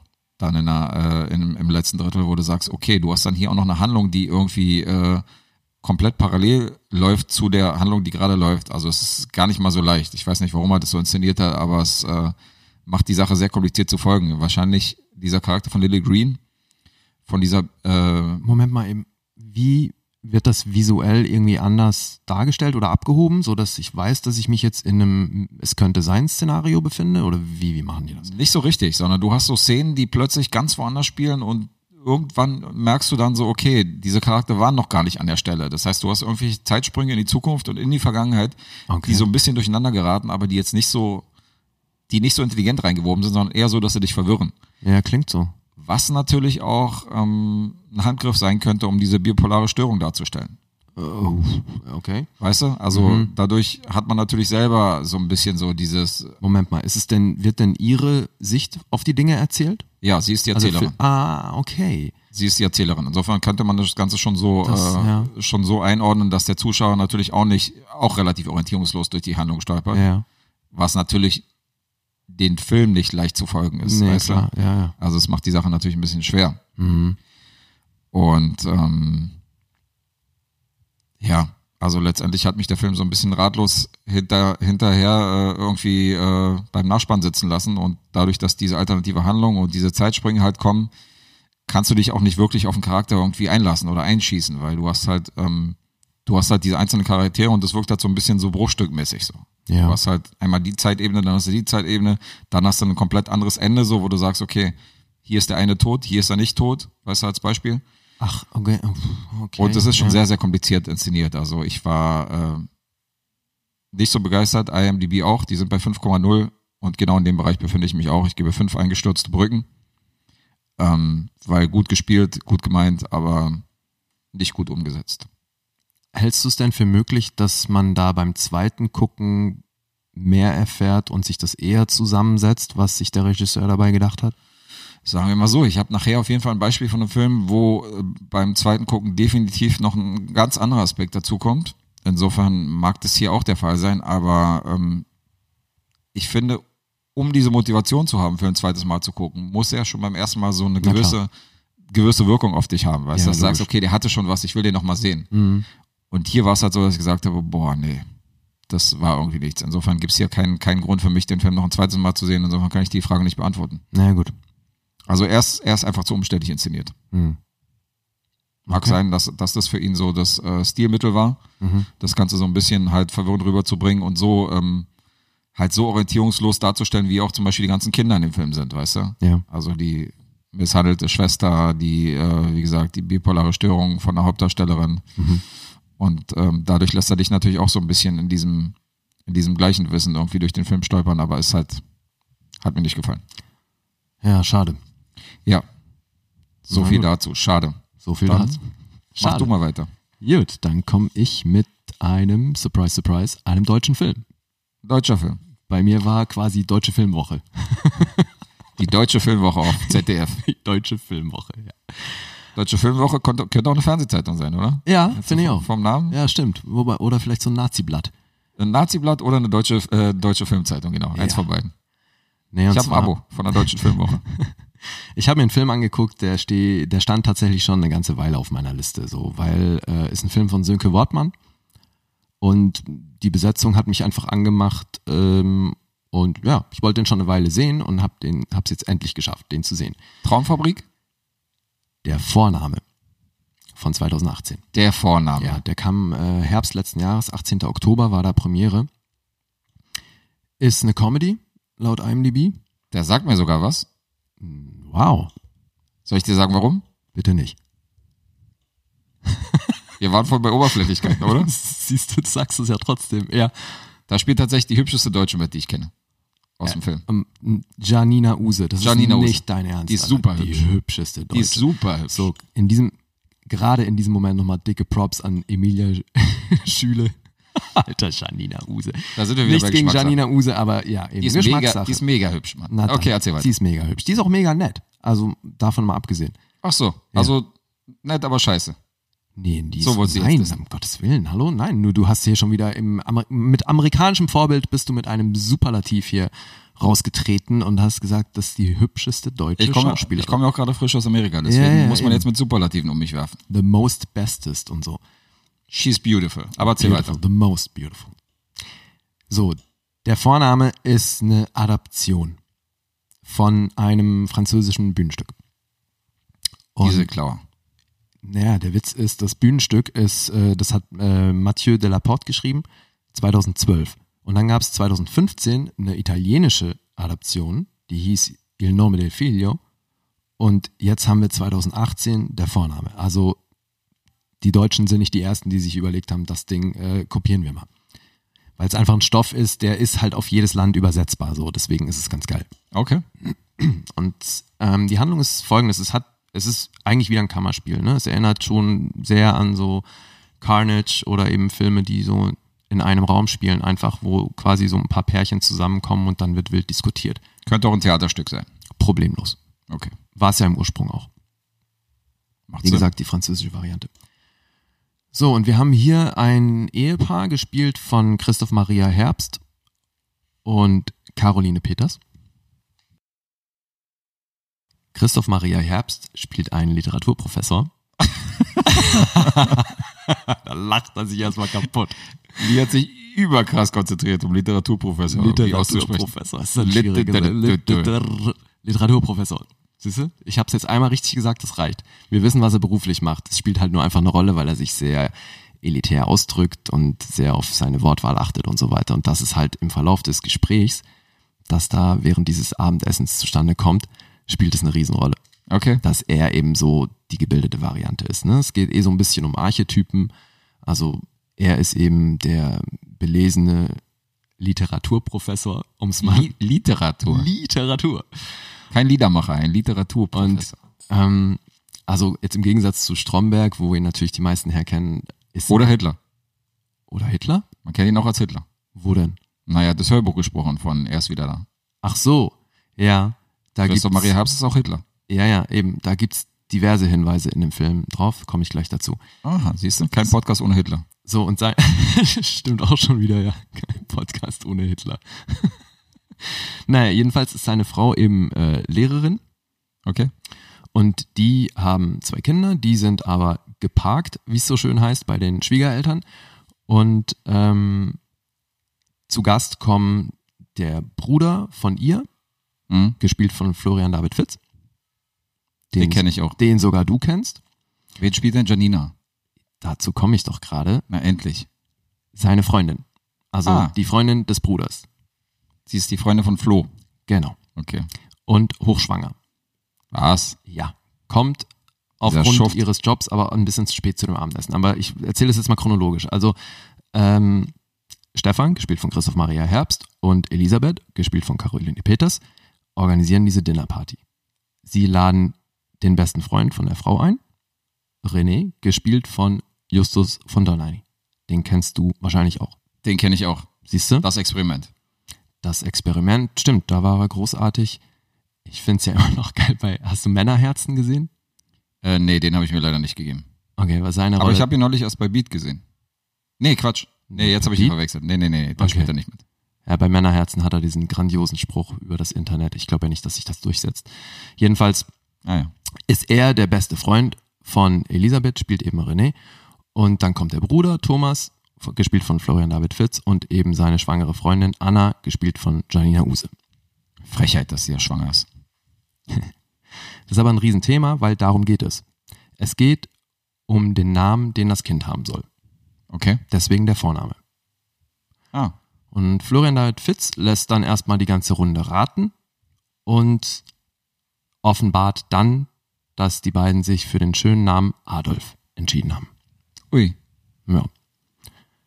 Das stößt natürlich auf entsprechende Reaktionen von eben Christoph Maria Herbst und Konsorten, die halt förmlich ausrasten, weil die halt sagen, kannst du doch nicht machen, kannst dein Kind nicht Adolf nennen. Aber warum? Das sagt Florian David Fitz dann auch, also Thomas. Und dann geht eben die Diskussion los, ne? Warum, pro, contra und so weiter und diese ganze Diskussion um den Namen Adolf und was da alles dranhängt. Und deswegen, ähm, ich weiß jetzt nicht, was in der französischen Version war, aber in der, äh, in der italienischen Variante war es halt Benito. Okay, also das Pendant. Im Prinzip das Pendant, ja. Und ähm, deswegen sagt ja Christoph Maria Herbst an einer, an, an einer Stelle auch so schön, er ist wieder da. Hin, Verstehe. Hinte die Hint, Hint und so. Richtiger Hint. Ja, ja, ne? Aber es ist wirklich, also ähm, ich habe nicht, nicht viel erwartet. So, meine Erwartungen waren überschaubar, weil ich den Trailer off- offen gestanden auch echt ein bisschen lame fand. Aber ich wurde positiv überrascht. Uh. Der ist wirklich, der ist wirklich lustig. Ist geil geschrieben. Da, der flacht selten ab. Das ist die ganze Zeit, ähm, biegt so ein bisschen ab und die Diskussion nimmt immer irgendwie eine Wendung, die du so nicht kommen siehst. Und es sind wirklich viele, viele schöne Momente dabei. Die Dynamik stimmt, sagst du. Ja. Und auch das Ensemble funktioniert toll zusammen. Jeder kriegt da auch so ein bisschen seinen Moment, um ein bisschen zu scheinen. Äh, Iris Berben spielt übrigens auch noch mit. Ja. Die spielt die Mutter von ähm, Caroline und Thomas. Erstaunlich, wie viele deutsche Schauspieler ich letztendlich doch kenne. Ja, im Endeffekt haben sie wahrscheinlich alle, die du kennst, in den einen Film gepackt. Aber es ist Das stimmt nicht. Da komme ich auch noch später dazu. ja gut. Du kennst natürlich auch noch Matthias Schweighöfer und Till Schweiger Die kenne ich auch. und Elise Barek. Den kenne ich auch. So. Und Hast vielleicht du, gleich noch die, hast du gleich die besten aufgezählt. Mein Jan Lieblingsschauspieler hast du aber Josef nicht genannt. Daniel Brühl. Ja. Den musste ich ja auch schon aufzählen. Mittlerweile weiß ich's. Ja. nee, aber ähm, Kannst du nochmal äh, erwähnen, was Christoph Maria Herbst für, eine, für einen Beruf hat in der Rolle? Literaturprofessor, Ach so, er ist Literaturprofessor, ja? ja, Okay. auch auf Russisch. Erzähl mal. Nein, er. Erzähl mal auf Russisch, Literaturprofessor. Nee, tut mir leid, muss ich passen. Literaturprofeski. Weißt du das ja? Ja. Da war das jetzt einfach schlecht geraten. Profeski Literatur. Mhm, genau. Gas spiel, spricht nämlich auch fließend Russisch. Ich spreche 22 Sprachen. Fließend. Fließend. Ja. Nur die eine nicht. English, motherfucker, do you speak it? Yes, I speak it. Geil. Finde ich gut, dass wir da ein Eddie Murphy-Sample drauf haben, auf jeden Fall. Du Das bist gefällt auch mir. so ein Eddie Murphy, Alter. ne? Ist es politisch korrekt, alle Schwarzen über einen Kamm zu scheren? Ja, aus deiner Perspektive wahrscheinlich schon. Ja, aus meiner kleinen Welt. Nachdem du gerade aus den USA kommst, müsstest du eigentlich eines Besseren belehrt worden sein, aber bitte. Na, das sind immer noch die äh, deutschen Gene. Die Deutschen vor allem. Ja gut, aber also das war's für mich auch schon zum Vornamen. Ich will da nichts groß spoilern, weil, also wie gesagt, da ist ja auch, das ist ja sehr dialoglastig und ähm, Okay. da kann man auch nicht jetzt groß ins Detail gehen, weil eben die Art, wie es geschrieben ist, macht's total aus und es ist geil gespielt, eben die, die Chemie vom Ensemble ist toll, ähm, es ist schön inszeniert, ja, hab da nichts auszusetzen. Achso, ich kann mal verraten, wie viel Punkte es auf IMDb gab, ne? 7,2. 7,2 sagen die Punkte. Genau, es gab keinen Metascore, aber die IMDb-User haben das mit 7,2 bewertet. Bist du da einer Meinung mit den IMDb-Bewertungen? Ich bin da sogar einen Ticken großzügiger. 7,4. Ver vergeben wir jetzt schon Komma 1. Das hatten wir schon tausendmal die Diskussion. Mit, äh, von wegen, lass uns doch mal 74 Prozent machen. Ja, Moment mal, mit den Prozenten wäre es ja wieder was anderes, aber jetzt hier auf 0,1 äh, bei 10 zu gehen, nee, nee, Nein, das nee, machen wir na, nicht. na, na, das machen wir nicht. Na, na. na. Ja. Nee, ich vergebe acht Schlüssel fürs Gartenhaus. Acht Schlüsse gleich. Mhm. Das ist ja ein ganzer Punkt mehr. Siehst du? Fast. Ein ganzer. Fast ein ganzer, großzügig. Ja. Okay, cool. Nee, wirklich, der ist sehr kurzweilig, der ist unterhaltsam, das äh, ist ein echt guter Film. Wenn er mal in der U-Bahn laufen sollte, werde ich mir den vielleicht angucken. In der U-Bahn. Berliner Fenster. Zeigen Sie mal kurz den Vornamen. Zeigen Sie da nicht den Spielfilm? Ist auch geile Bin lange Idee, keine so, U-Bahn so, so einen gefahren. dialoglastigen Film ohne, ohne Ton abzuspielen. Ne? Das ist eine super Idee. Gast. Untertitel. Hast du Untertitel? Ach, ja, geil. Ja, Im Berliner Fenster mit Untertitel. Das klingt nach so viel Spaß. Ähm, es gab mal so ein, ähm, so ein American Diner. Da hatten sie auch so alte Hollywood-Filme mal zu laufen und äh, weil ja der Ton aus ist und äh, der Laden relativ laut ist, haben sie dann immer die Untertitel mitlaufen lassen. Dann konnte man den Film folgen. Mhm. Auch wenn es natürlich nicht geil ist. Ja, eben. Aber du konntest theoretisch mit der Handlung natürlich mitgehen. Na super. Aber so ist ein Film nicht gedacht, willst du sicher sagen. Nee, also der mal garantiert. Hast du vollkommen nicht. recht. Eben. Hast du vollkommen recht. So sollte man keine Filme gucken. Gut. Und auch nicht auf dem iPhone. Nee, Keine Filme auf dem iPhone gucken. ich find's ja schon schlimm, wenn Leute ihren Stuff auf dem Laptop gucken. Ne? Ja, ja, das ist schon, das ist schon schlimm. Aber höre Wobei- ich immer wieder. So, ich besitze keinen Fernseher, ich gucke alles auf dem Laptop. Ja, das geht gar nicht. Ja, sagen wir, aber sehen. Fetter, fetter viele Leute. halt, ne? Dolby Surround Sound bestimmt auf dem Laptop. Genau. Richtig 7,1 äh, Dolby Atmos. Und dann wundern sie sich noch, dass sie parallel die ganze Zeit am Handy sind, weil sie einen Film auf dem Laptop gucken und da eh nicht groß Aufmerksamkeit generiert wird. Ja. Na gut, das hätte jetzt theoretisch nichts mit dem Laptop zu tun. Also ich kann es verstehen. Ich war ja auch schon in Hotels, wo sie keinen Fernseher hatten. Und ähm, habe ja in LA auch auf dem Mac einige Filme gesehen oder einige Serien. Remaster zum Beispiel habe ich, hab ich auf dem Mac geguckt, aber ähm, es hängt immer davon ab, was du guckst. Also Finde ist ich so auch. ein bisschen, Total. ist So ein bisschen wie diese Badewannenfilme, dass man natürlich, äh, ich würde mir jetzt nicht Star Wars oder, äh, weißt du, oder Goodfellas jetzt auf dem Laptop angucken. Ja, aber- eben. Nee, das wäre auch grob fahrlässig. Richtig, aber wenn es jetzt eine Doku ist oder weiß ich nicht, also jetzt zum Beispiel hier dein Beispiel, der Vorname klingt jetzt so, als wäre es ein Film, den man, wo man jetzt nicht unbedingt krasse Boxen oder eine riesen Leinwand braucht, wo Nee, man jetzt brauchst nicht du. unbedingt im Kino gesehen machen muss. Musst du natürlich nicht, nein. Da kann man das natürlich ein bisschen differenzieren. Aber du hast recht, es gibt Leute, die gucken wirklich und ähm, bei mir steigen sich, steigern sich halt die Nackenhaare hoch, wenn das halt Filme sind, die man, ähm, die man halt in groß und in, in gut sehen muss. Und wenn ich dann sehe, da sitzen welche am Pokertisch und gucken nebenbei irgendwie äh, Memento, Ja. weißt du? Dann sage ich so, Alter, du hast wirklich einen Schatten, ey. Wenn da jetzt irgendwie, wenn da jetzt irgendeine Scheiße läuft, weißt du, hin und her oder irgendwie American Pie, dann sage ich, ist in Ordnung. Aber wenn der sich irgendwie nebenbei mal so zwischendurch mal immer so ein Memento anguckt, dann denke ich so, Dicker, ey, das ist, also das ist für mich, das schmerzt wirklich körperlich Ja. bei mir. Ja, also ich, ich bin eh der Meinung, man sollte gar keinen Film auf dem Handy angucken. Kann man sich von mir aus irgendwelche YouTube-Clips, aber doch bitte keine Kinofilme auf dem Handy, ey. Ja. Na, wie gesagt, ich, da bin ich schon der Meinung, es ist ein bisschen filmabhängig, wenn es so harmlose, so, so ein Film wie High Spirits, den ich mir vorgestellt habe, wenn du den jetzt auf dem Handy guckst in der U-Bahn, meine Güte, so, weißt du, das ist jetzt, ist jetzt nicht so der Mega-Film. Ja, aber, Aber da hast du darf doch halt nichts trotzdem Krasses mehr sein. davon, wenn du den auf einer großen, auf einem großen Bildschirm siehst oder Leinwand. In jedem Fall hast du mehr davon, auf jeden Fall. Naja. Ja. So viel dazu. Dann hau du mal den nächsten Film raus. Serie, whatever. Ja, wir sind wieder bei einem Film.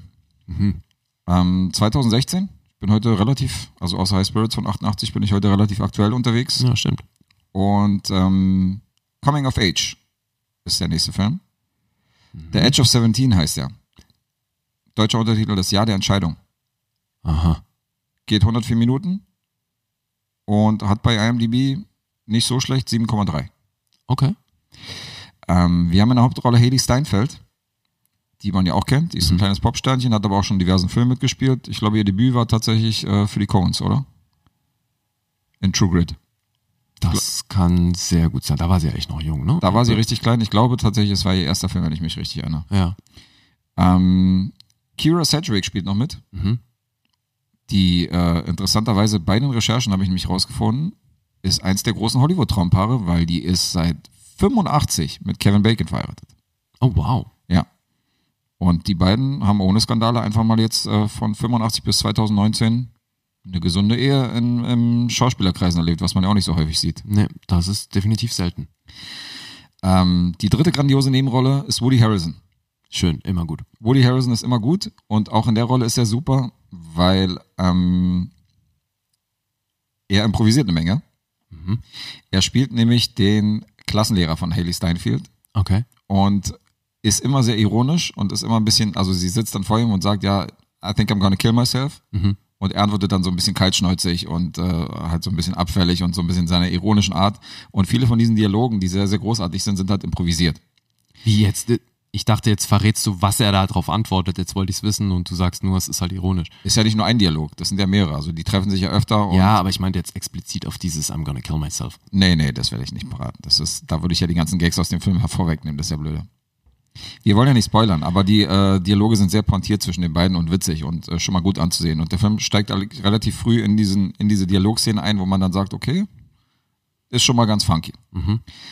Ähm, es gibt ja etlich von diesen Coming-of-Age-Filmen.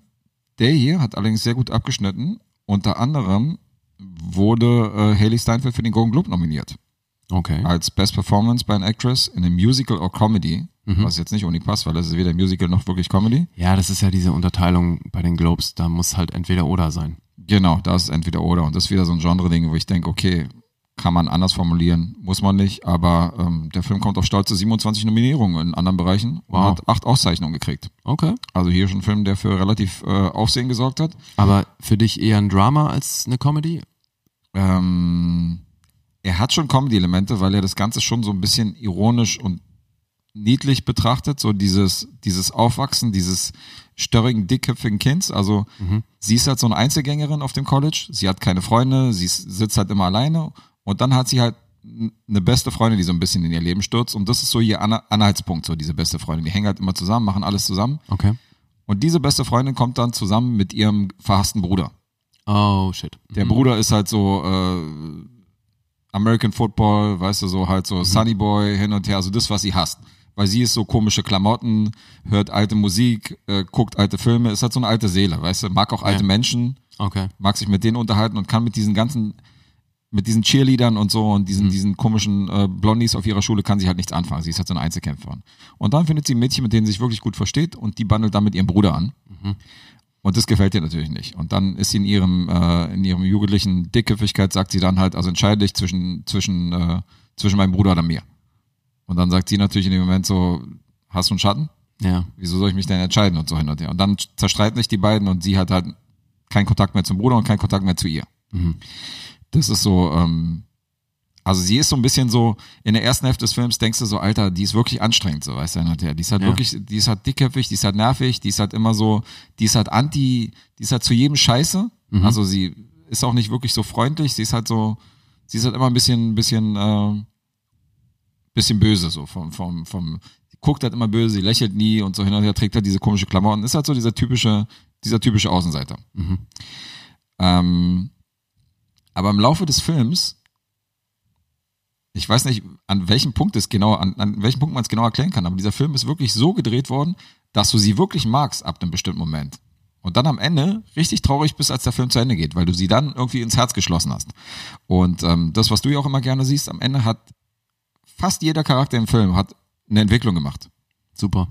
Und ähm, Das, was ich gerne sehe. naja, das sind ja, du hast ja öfter mal so bei Filmen, dass du sagst, so, ja, am Ende stehen die genau da, wo sie auch ja, am ja, Anfang nee, stehen. klar müssen die eine Entwicklung durchmachen. Richtig. Und hier kann man das auf jeden Fall nicht behaupten, weil du am Ende sagst, okay, alles klar, hier siehst du wirklich, dass der und der Moment hat praktisch äh, für diese Ursache gesorgt. Also Ja. das war die Ursache und das ist praktisch de, das Ergebnis dieses Moments Ja, und dieser cool. Szene. Spricht Und, schon mal ähm, sehr für den Film, finde ich. Ist ein sehr schöner Film. Also ist absolut gelungen und diese ganzen äh, Preisnominierungen äh, ist eins der guten Com Coming-of-Age-Filme, definitiv der letzten Jahre. Okay. Sie f- spielt das sehr gut. Wie lange ist der Film? Der geht 104 Minuten. Okay, das ist ja eine vertretbare Länge. Ja. Überschaure Laufzeit Cool. und ähm, Sagst du nochmal den Titel? The Edge of 17. The Edge oder Age? Edge, Edge. genau. The Edge of 17. The Edge of 17, im Deutschen hat er den Untertitel Das Jahr der Entscheidung. Drama, Drama, Drama. Ja, noch ein bisschen, noch ein bisschen so ein Steven Seagal-Untertitel noch mit reingemacht. Wirklich. Entscheidung um Mitternacht. ja. Dun, dun, dun, dun. IMDb sagt 7,3, Metascore sagt 77. Okay. Das heißt auch so viel wie, dass Guter die, Metascore. dass die Kritiker quasi äh, mehr von dem Film halten als letztendlich das Publikum unterm Strich, oder? Kann man auch sagen, wenn der Metascore höher ist. Als, Ja, wenn, du- ja, wobei spielt sich schon im sehr ähnlichen Bereich ab, ne? Aber ja, Ja. klar. Also grundsätzlich vom Schnitt. Mhm. Da lege ich sogar noch ein bisschen was drauf und gebe acht gepflückte Blümchen. Oh wow. Ja. Cool, will ich sehen. Da ist übrigens nämlich auch eine ähm, sehr interessant, ich sage jetzt nicht, dass es, ob es sie betrifft oder so, aber es ist eine sehr interessante Liebesgeschichte mit drin und eine Entwicklung zwischen zwei Personen, wo man sagt, das ist wirklich niedlich in Szene gesetzt, so weißt du, wo, du wo du jetzt nicht sagst, okay, das ist jetzt so Klischee oder das ist peinlich, sondern ähm, der Typ, der da zum Beispiel involviert ist, ist, ist ein ziemlich geil geschriebener Charakter. Okay. Ist ein Asiate, der halt, der halt wirklich gut geschrieben ist, der halt überhaupt nicht Klischee ist, sondern so, wo man halt sagt, so ja, der ist irgendwie, der ist irgendwie cool, der ist funky, so weißt du, dem gönn ich das. Also insofern, ähm, The Edge of 17, absolute Empfehlung von mir, auch wenn ich natürlich äh, nicht mehr in dem Millennial-Alter bin, aber hier durchaus ein Film, der sehr unterhaltsam ist, auch aufgrund von Woody Harrison sicher. Ja. ja, klingt gut. Ich will ihn sehen, wie gesagt. Super, habe ich dir mal was gepitcht, was du sehen willst. Vielleicht haben wir es in einem Recap mal, äh, dass wir den mal anreißen. Ja, äh, eben. Also ist ja nicht so, als hättest du es noch nie geschafft, ne? Ich habe mir ja auch Fleabag angeguckt. Na, siehst du. Also habe ich es einmal geschafft in fünf Folgen. Und fünf Folgen Kino. Nee, ich Aber das ich Jahr hab ist- mir, hab mir das schon Jahr ist mehr jung. angeguckt, oder? Ja, eben. Ich kann da ja noch aufholen. Richtig, ich auch. So, mein nächstes Projekt ist eine Serie. Projekt Serie. Projekt Serie. Und zwar eine französische. Aha. Die ist von 2015 und trägt den schönen Namen Je remonte au jour. Genau. Was die? ja, die. Go ahead. Make my day. Die Pourcent heißt sie. Ah. Das dürfte selbst äh, französisch Analphabeten wie dir was sagen. Die Schweinehälfte heißt das übersetzt. Äh, nein. was? Nicht mal annähernd? Die Pourcent? Ja. Was soll das heißen? Die Pourcent heißt die Schweinehälfte. Alter, was, was zum Teufel? Also auf, auf Kasachisch vielleicht oder sonst was, ey. Alter. Was Jetzt die zur große Hölle? Frage, wo bin ich besser, in Mathe oder in Französisch? Ey, ich. Also, naja. Continuons. Lassen wir Continuons, das. Ja, s'il vous plaît. auf Englisch heißt die Call My Agent, Okay. was ich nicht wirklich glücklich finde, weil die Pourcent heißt halt 10% Ach so. Okay. und ist der klassische Betrag, den du als Schauspieler an deinen Agenten abgibst. Beziehungsweise halt die Provision, die der Agent kassiert. 10%. okay. Gibt's Agenten, die mehr kassieren? Äh, ja, ist zwar, ähm, ja, also um es mal einfach zu sagen, ja. Es Also also es gibt sind- halt das andere ist nicht- Modelle, wo noch ein Management mit reinkommt und so weiter, dann kannst du schon auch mehr verlangen, aber so die klassische Provision für einen Agenten ist 10 Prozent. Aber Richtwert. In Deutschland plus Mehrwertsteuer. Also nicht gesetzlich jetzt so eingetackt, dass man sagt, es müssen 10% sein, es darf nicht mehr sein. Gesetzlich, es gibt so eine Verordnung, oh Gott, äh, Vermittlungs-, Vergütungsverordnung, Ja. frage mich nicht, von wann die ist, die ist schon länger ähm, gibt's die und die besagt, dass es nicht über 15 sein dürfen. Das ist tatsächlich so festgehalten. Okay. Aber ähm, ja, üblich sind 10 Prozent plus Mehrwertsteuer in Deutschland, aber darum geht's jetzt auch gar nicht, weil Nee, ich wollte es nur wissen mal. es ist, ähm, aber eben, demzufolge geht's um eine französische Schauspielagentur. Die ist fiktiv. Es wird erzählt, dass das die zweitgrößte in Paris ist und eben entsprechend große Schauspieler vertritt. Da geht's primär um vier Agenten, die im Fokus stehen, plus ihre Assistenten. Es ist also so ein bisschen wie Entourage in echt. Ne? Okay. Also ohne den ganzen äh, Glamour-Gedöns. Ohne den Hollywood-Quatsch. Ja. Und ja, was soll ich, ähm, was kann ich groß zu der Serie sagen? Ich habe sie echt ähm, mit großer Begeisterung geguckt. Also ja, vielleicht auch, weil ich eben irgendwie was mit der Branche zu tun habe, aber ähm, es, es war einfach, ähm, es sind so alltägliche Dinge, die du halt als Agent irgendwie mitmachst, zumindest eben in einer großen Agentur, weißt du, dann so Sachen wie, äh, die eine Schauspielerin ist im Gespräch für einen Tarantino-Film und in dem muss sie reiten können. Natürlich sagt die Schauspielerin, dass sie reiten kann.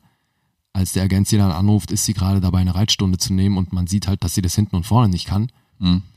Und dann solche Sachen halt, ne? Die Allüren der Schauspieler, ähm, die Probleme der Agenten untereinander, das Abwerben anderer Agenturen oder das Versuchen von Abwerben von Schauspielern durch andere Agenturen und solche Sachen. Also ähm, ist eine schöne Handlung. Die, die Charaktere sind äh, ziemlich geil. Also diese vier Agenten mit ihren Assistenten, um die es primär geht. Aufgezogen ist es darum, dass einer der einer dieser vier Agenten, der so ein bisschen ähm, finanziell besser situiert ist, ähm, der hat eine uneheliche Tochter, die in diese Agentur kommt, um dort eben anzufangen zu arbeiten. Okay. Und das um sie herum ist das so ein bisschen aufgezogen. Ne? Also sie ist quasi der Grund, warum wir uns in dieser Agentur befinden, weil wir sie verfolgen. Und ähm, das heißt, da gibt's dann natürlich auch noch private Problemchen und so weiter, aber ähm, primär geht's eben um den Alltag in dieser Schauspielagentur Mhm. und um die Schauspieler, die Projekte und alles, was da so mit dran hängt. Ah ja. Und die Serie ist von 2015 eben. Äh, Episodenlänge ist immer so um die 50 Minuten. Und mittlerweile gibt's äh, drei Staffeln, A6 Episoden. Die vierte kommt nächstes Jahr. Also bisher 18 Episoden und ja, ich bin, habe nur die erste Staffel gesehen bisher, war von der aber schon schwer begeistert, werde mir also auf jeden Fall Staffel 2 und 3 auch noch angucken. Darf man an der Stelle fragen, wie du darauf gekommen bist? Äh, ich bin darüber gestolpert, weil es eine französische Netflix-Serie ist. Die ist zwar hierzulande nicht zu empfangen, aber. Das hast du mir erzählt, genau. Und Ja. deswegen. Nee, durch das Thema tatsächlich. Also das wurde mir quasi äh, branchenintern empfohlen. Ach so, also kam die Empfehlung von jemandem. Ja. Okay. Ja. Die Empfehlung war gut. Die war gut, ja. Also äh, ich habe die, ich musste, also mein Französisch war auch da nicht ausreichend. Ich musste auf jeden Fall da, mir Untertitel anmachen. Mhm.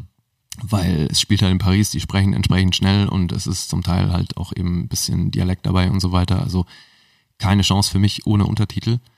Aber wenn ihr die Chance habt, die im Original zu gucken, macht es. Ähm, ich weiß nicht, ob es eine synchronisierte Fassung gibt. Also hierzulande auf Netflix ist sie nicht zu finden, das weiß ich schon mal. Mhm. Aber eben, also wenn ihr irgendwie drankommt, guckt sie euch an. Die Pourcent. Mich persönlich stören ja keine Untertitel. Wenn die da so im Bild mitlaufen und so, dann gucke ich da halt ab und zu hin, aber ist jetzt nicht so, als wenn ich da jetzt durchgängig lese. Insofern habe ich fast immer die Untertitel zu laufen, wenn ich ein Original gucke. Ich find's jetzt ja, nicht so- aber wenn ich du find's jetzt halt die nicht so Sprache nervig. gar nicht sprichst, dann bist du ja auf die Untertitel angewiesen. Ja, dann ja, dann musst du natürlich mitlesen. Mhm. Aber dadurch, dass natürlich in dem Land, wo ich herkomme, alle Filme irgendwie mit Untertitel gezeigt werden, Ja, klar. hast du es so ein bisschen verinnerlicht. Also du lernst natürlich, die Leute lernen natürlich le leichter die Sprache dadurch, wenn die englischen Filme die ganze Zeit irgendwie sehen Ja, mit den logisch. Untertiteln. Und dieses, dieses Mitlesen, das bekommst du dann mit. Mhm. Also ja, das ist ja ist in der dann- Schweiz genauso. Genau, das Ja. ist dann drin. Wenn einer jetzt irgendwie Filme die ganze Zeit synchronisiert guckt, dann fixiert er sich natürlich extrem auf diese Untertitel. So, das ist dann, Klar. dann ist es nicht so dieses eine Bild so. Mhm. Also es hat mir auch ein Kumpel gesagt, dass wenn er irgendwie mit uns ins Kino kommt und da läuft, laufen irgendwie Untertitel, dann guckt er die ganze Zeit auf die Untertitel. Wo ich gesagt habe, das ist eigentlich totaler Quatsch, weil Ja, es lenkt schon ab. Also das geht mir genauso. findest du? Ja, also Okay. ich, wenn ich es mir aussuchen könnte, ob da jetzt Untertitel mitlaufen oder nicht, immer ohne. Klar. Aber bei mir ist Weil umgekehrt. es meinen Blick einfach immer, immer wieder dahin zieht. Bei mir ist umgekehrt, weil ich, weil ich nicht den Blick dahin ziehe, sondern es ist bei mir so, ist praktisch so ein Bild. Also Ja. so die Untertitel laufen bei mir so nebenbei. Ich sehe, was da steht, aber ich konzentriere mich trotzdem aufs, äh, auf die Bewegbilder. Mensch, Guess, das ist eine Gabe. Ja. Siehst Mathe du? kann ich nicht, Französisch kann ich nicht. Aber das. Jetzt, Aber Untertitel jetzt ausblenden. wissen wir endlich, wo deine Special Skills liegen. Liam Jetzt haben- Neeson hatte recht. Jetzt haben wir mein einziges Talent. Hier. Skills I have acquired over a very long career. Skills that make me a nightmare for people like you. Ja, da ist was dran. Sogar der A zweite- Very long career. Sogar der zweite Teil stimmt, ja. People like you. Make me a nightmare for people like you. Ja. Liam Neeson hat es ausgesprochen. Da ist was dran. Der heißt wirklich Liam, ne? Ach so, Ja, stimmt. wenn ich wieder mal klug scheiße. Nee, er stimmt, er heißt tatsächlich Liam. Ach was, Liam. ich hatte recht. Ich hatte recht. Ha, Ah, shocker. God gets it right. So, fürs Protokoll. Ich nenne ihn auch normalerweise Liam Neeson. Ich weiß nicht, warum ich jetzt Liam gesagt habe. Hast du in Vielleicht, weil dieser ich Bock habe auf Episode Laien. schon diverse Mal gesagt. Aber gut, reiten wir nicht darauf rum. Ähm, ich möchte zu Die Pourcent gar nicht großartig mehr sagen, weil sonst würde ich viel zu viel über die Handlung verraten. Okay. Guckt sie euch an, wenn ihr die Chance habt. Es gibt äh, von, einem, von den IMDb-Usern gibt's 8,3. Ich vergebe 8,5 Drehbücher. Ähnlicher Bereich. Ja. Cool. Ich meine, 8,3 ist ja schon ähm, für eine IMDb-Bewertung schon sehr ordentlich für eine Klingt Serie, geil. finde ich. Vor allem also nach drei Staffeln, das musst du erstmal halten, das Niveau so. Das ist schon echt gut. Klingt gut. Warum ähm, ist das so, dass Netflix die nicht äh, auch außerhalb Frankreichs vertreibt? Weißt du das?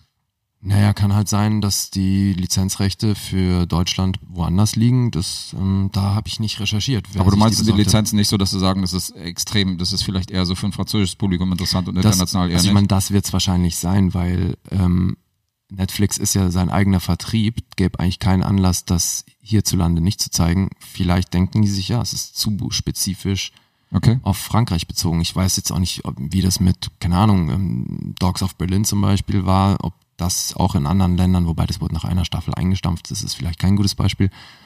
Dark läuft auf der ganzen Welt, also daran kann es auch nicht liegen, aber das ist jetzt halt auch nicht so krass aufs Land spezifisch. Ne? Also, weiß ich nicht, keine Ahnung. Muss ich passen? Habe ich nicht recherchiert und ist mir offen gesagt auch Humpe. Trotzdem dachte ich, frag mal den allwissenden Lee, Ja, danke. aber ich werde enttäuscht. Mal wieder. Ja, dann laber ich mal weiter. Ab dafür. Absolutes Herzensprojekt kommt jetzt, ja. Oh, jetzt. Ich bin gespannt. Jetzt kommt ein Herzensprojekt. Ja, ja, ja. Darf, soll ich hier mal drauf drücken? Nee, drück mal hier rauf. Ach so, meinst du, es ist, die Spannung steigt ins Die Unermessliche? Spannung steigt. Soll ich mal wieder so einen Spannungsbogen machen, fünf Minuten lang? Oh, bitte nicht. Na, bist Nein, du scharf ey, drauf? du bist wirklich mittlerweile hier der Kai Pflaume unseres Podcasts. Alter, ich kann nicht mehr. Letztes Mal war ich noch Jörg Pilawa, jetzt bin ich Kai Pflaume. Ist es ein Ey. Aufstieg oder ein Abstieg? Das darfst du selbst beurteilen. Ach, das darf ich selbst beurteilen. So, so. Wir sind doch noch dabei, so ein bisschen meine Skills hier rauszufinden und so. Vielleicht Ja, ist es trotzdem, es ist Spannungsaufbau. einfach, du, die, der Spannungsaufbau, der, der ist dann immer an einem Punkt, bis ich nur noch sowas sage. Today, Junior? Weißt du, es Ich dachte, irgendwann der hier. geht's ich nicht dachte mehr. mal jetzt den hier. Shut the fuck up, Donnie. Ja, das kommt hinterher, wirklich. Ach, hinterher. Ich dachte währenddessen. Nach Hau drei, raus jetzt! Nach drei Minuten hier. Shut the fuck up, Donnie. So, Atze. Jetzt kommt was sehr Ungewöhnliches. Es geht schon nee, wieder nee los. aber es kommt wirklich was Ja. sehr Ungewöhnliches von einer, von einer Herang- Her- Herangehensweise dieses Films, weil ich habe diesen Kinofilm im Januar diesen Jahres gesehen. Okay. Das heißt, es war, glaube ich, der dritte Film, den ich in diesem Jahr gesehen habe. Und es ist sehr ungewöhnlich, wie du weißt bei mir, dass ich einen Film kurz danach nochmal sehe oder dass ich überhaupt einen Film zweimal im Jahr sehe, kommt so gut wie nie vor. Mhm. Und ähm, ich ziehe immer Filme vor, die ich noch gar nicht gesehen habe. Deswegen Klar. die ganzen Filme, die ich so megamäßig gut fand in den letzten 10, 15 Jahren, irgendwie komme ich nicht dazu, die ein zweites Mal zu sehen, weil ständig irgendwelche neuen Filme dazukommen. Geht Hier mir sehr haben wir aber einen ähnlich. Film, den ich in L.A. unbedingt nochmal sehen wollte, weil er irgendwie haften geblieben ist und weil er so ein bisschen zum Szenario passt, weil ich bin ja nach Los Angeles gegangen und ich habe, äh, dieser Film ist irgendwie haften geblieben. Ähm, wir reden von Under the, Under the Silver Lake von 2018. Under the Silver Lake ist ein Film, den ich wie gesagt im Kino gesehen habe und ich habe mal äh, zurückgeblickt. Damals habe ich ja noch die äh, Social Media Rezension gemacht und habe da immer meine Texte dazu geschrieben, habe eine Punktevergabe gegeben, habe reingeschrieben, was mir da gefallen hat, was mir nicht so gefallen hat und habe diesem Film 7,5 Punkte gegeben, Okay. was eine ordentliche Punktevergabe ist und irgendwie ist dieser Film bei mir haften geblieben. Und äh, er hat mir gefallen und habe den damals mit David gesehen, der auch demnächst uns besuchen darf. Ähm, vorab eine Frage an dich. Ja. Was sind für dich die drei LA-Filme, die dir einfallen? Sofort. Naja gut, jetzt mittlerweile, also Once Upon a Time in Hollywood ist einfach ein Liebesbrief an LA. Okay, was noch? Traurigerweise Mulholland Drive, Okay, und was noch? Live and Die in LA. Okay. Du hast Live and Die in LA, Mulholland Drive und äh, Once Wobei, Upon a hier Time in gibt's ja Hollywood. noch so viele andere, Alter. Das ist jetzt Es halt gibt das etliche. aus der Hüfte geschossen so. Das ist interessant halt, weil die Frage hat mir Shiros gestellt. So, was sind die ersten drei Filme, die dir einfallen? Ja. Und, äh, ich habe halt Lethal Weapon genannt, ich habe äh, Stirb langsam genannt. Das sind die ersten beiden, die mir nennen. Halt diese, diese Action-Klassiker. Und als Ja. drittes ist mir LA Confidential eingefallen. Der auch ein krasser LA. Okay, LA Confidential, stimmt, ja. Und ähm, das waren die drei, die mir eingefallen ist. Dir, du hast wieder drei komplett andere und wenn du andere Personen fragst, haben die wahrscheinlich auch wieder drei andere. Ist schon sehr interessant. Der ultimative LA-Film ist für mich mittlerweile aber Under the Silver Lake. Es gibt keinen besseren als den. Weil ähm, meine Bleibe in Los Angeles war in Silver Lake. Okay. Und ähm, ich habe mir tatsächlich irgendwie bewusst eine Gegend in Silver Lake ausgesucht, weil ich irgendwie diesen Film ganz funky fand und gesagt habe, okay, das ist so ein bisschen die Hipster-Künstlergegend. Du hast überall diese Graffitis und so in äh, Los Angeles. Das heißt, das ist keine schlechte Gegend, das ist jetzt aber auch nicht die beste Gegend. Das ist so ein bisschen Schöneberg, weißt du? Aber halt so ein bisschen auch Aber so. hip. Also Auch hip, ja, genau. Auch mit vielen Häusern und so und ähm, Klar. auch so ein bisschen grün. Du hast ja den Eco Park, ist ja zum Beispiel auch in Silver Lake, Mhm. ähm, wo du halt so mit diesen Schwanenbooten rausfahren kannst und so. Also sind schon, Ja. sind schon bekannte Gegenden da. Und ähm, wir haben hier Andrew Garfield in der Hauptrolle, den Ex-Spider-Man. Wir haben hier wieder Riley Keough, die ich vorhin schon vorgestellt habe, die ähm, Enkeltochter von Elvis. Mhm. Und Topher Grace, die wahrscheinlich hier, die drei waren nominiert. Äh, die, die drei waren äh, gesetzt in dem Film und jetzt war ich schon ein bisschen weiter. Der Film war nominiert für die Goldene Palme in Cannes. Okay. War tatsächlich im Nominierungsrennen. Regieautor war David Robert Mitchell, der ziemlich Furore gemacht hat mit seinem Erstlingswerk It Follows. Und ähm, ist nicht dein Genre, ist ein Horrorfilm. Und It Follows hat in Kreisen ähm, ziemlich schnell äh, Furore gesorgt, weil der Film so als Geheimtipp gehandelt worden ist und von Kritik und von Publikum sehr, sehr äh, bejubelt worden ist. Zu Recht übrigens, ist ein guter Film. Okay. Und der hat's richtig gemacht, weil der hat nach It Follows aus diesem Horrorgenre, hat er gesagt, er macht was komplett anderes und äh, macht als Nachfolger zu diesem Film keinen Horrorfilm, sondern dreht etwas, was komplett irgendwie konträr ist zu diesem Film. Er hat quasi das gemacht, was Tarantino mit Once Upon a Time in Hollywood gemacht hat, wo wir auch zu sprechen kommen, aber wesentlich subtiler, nämlich eine Liebeserklärung an Los Angeles. Ja.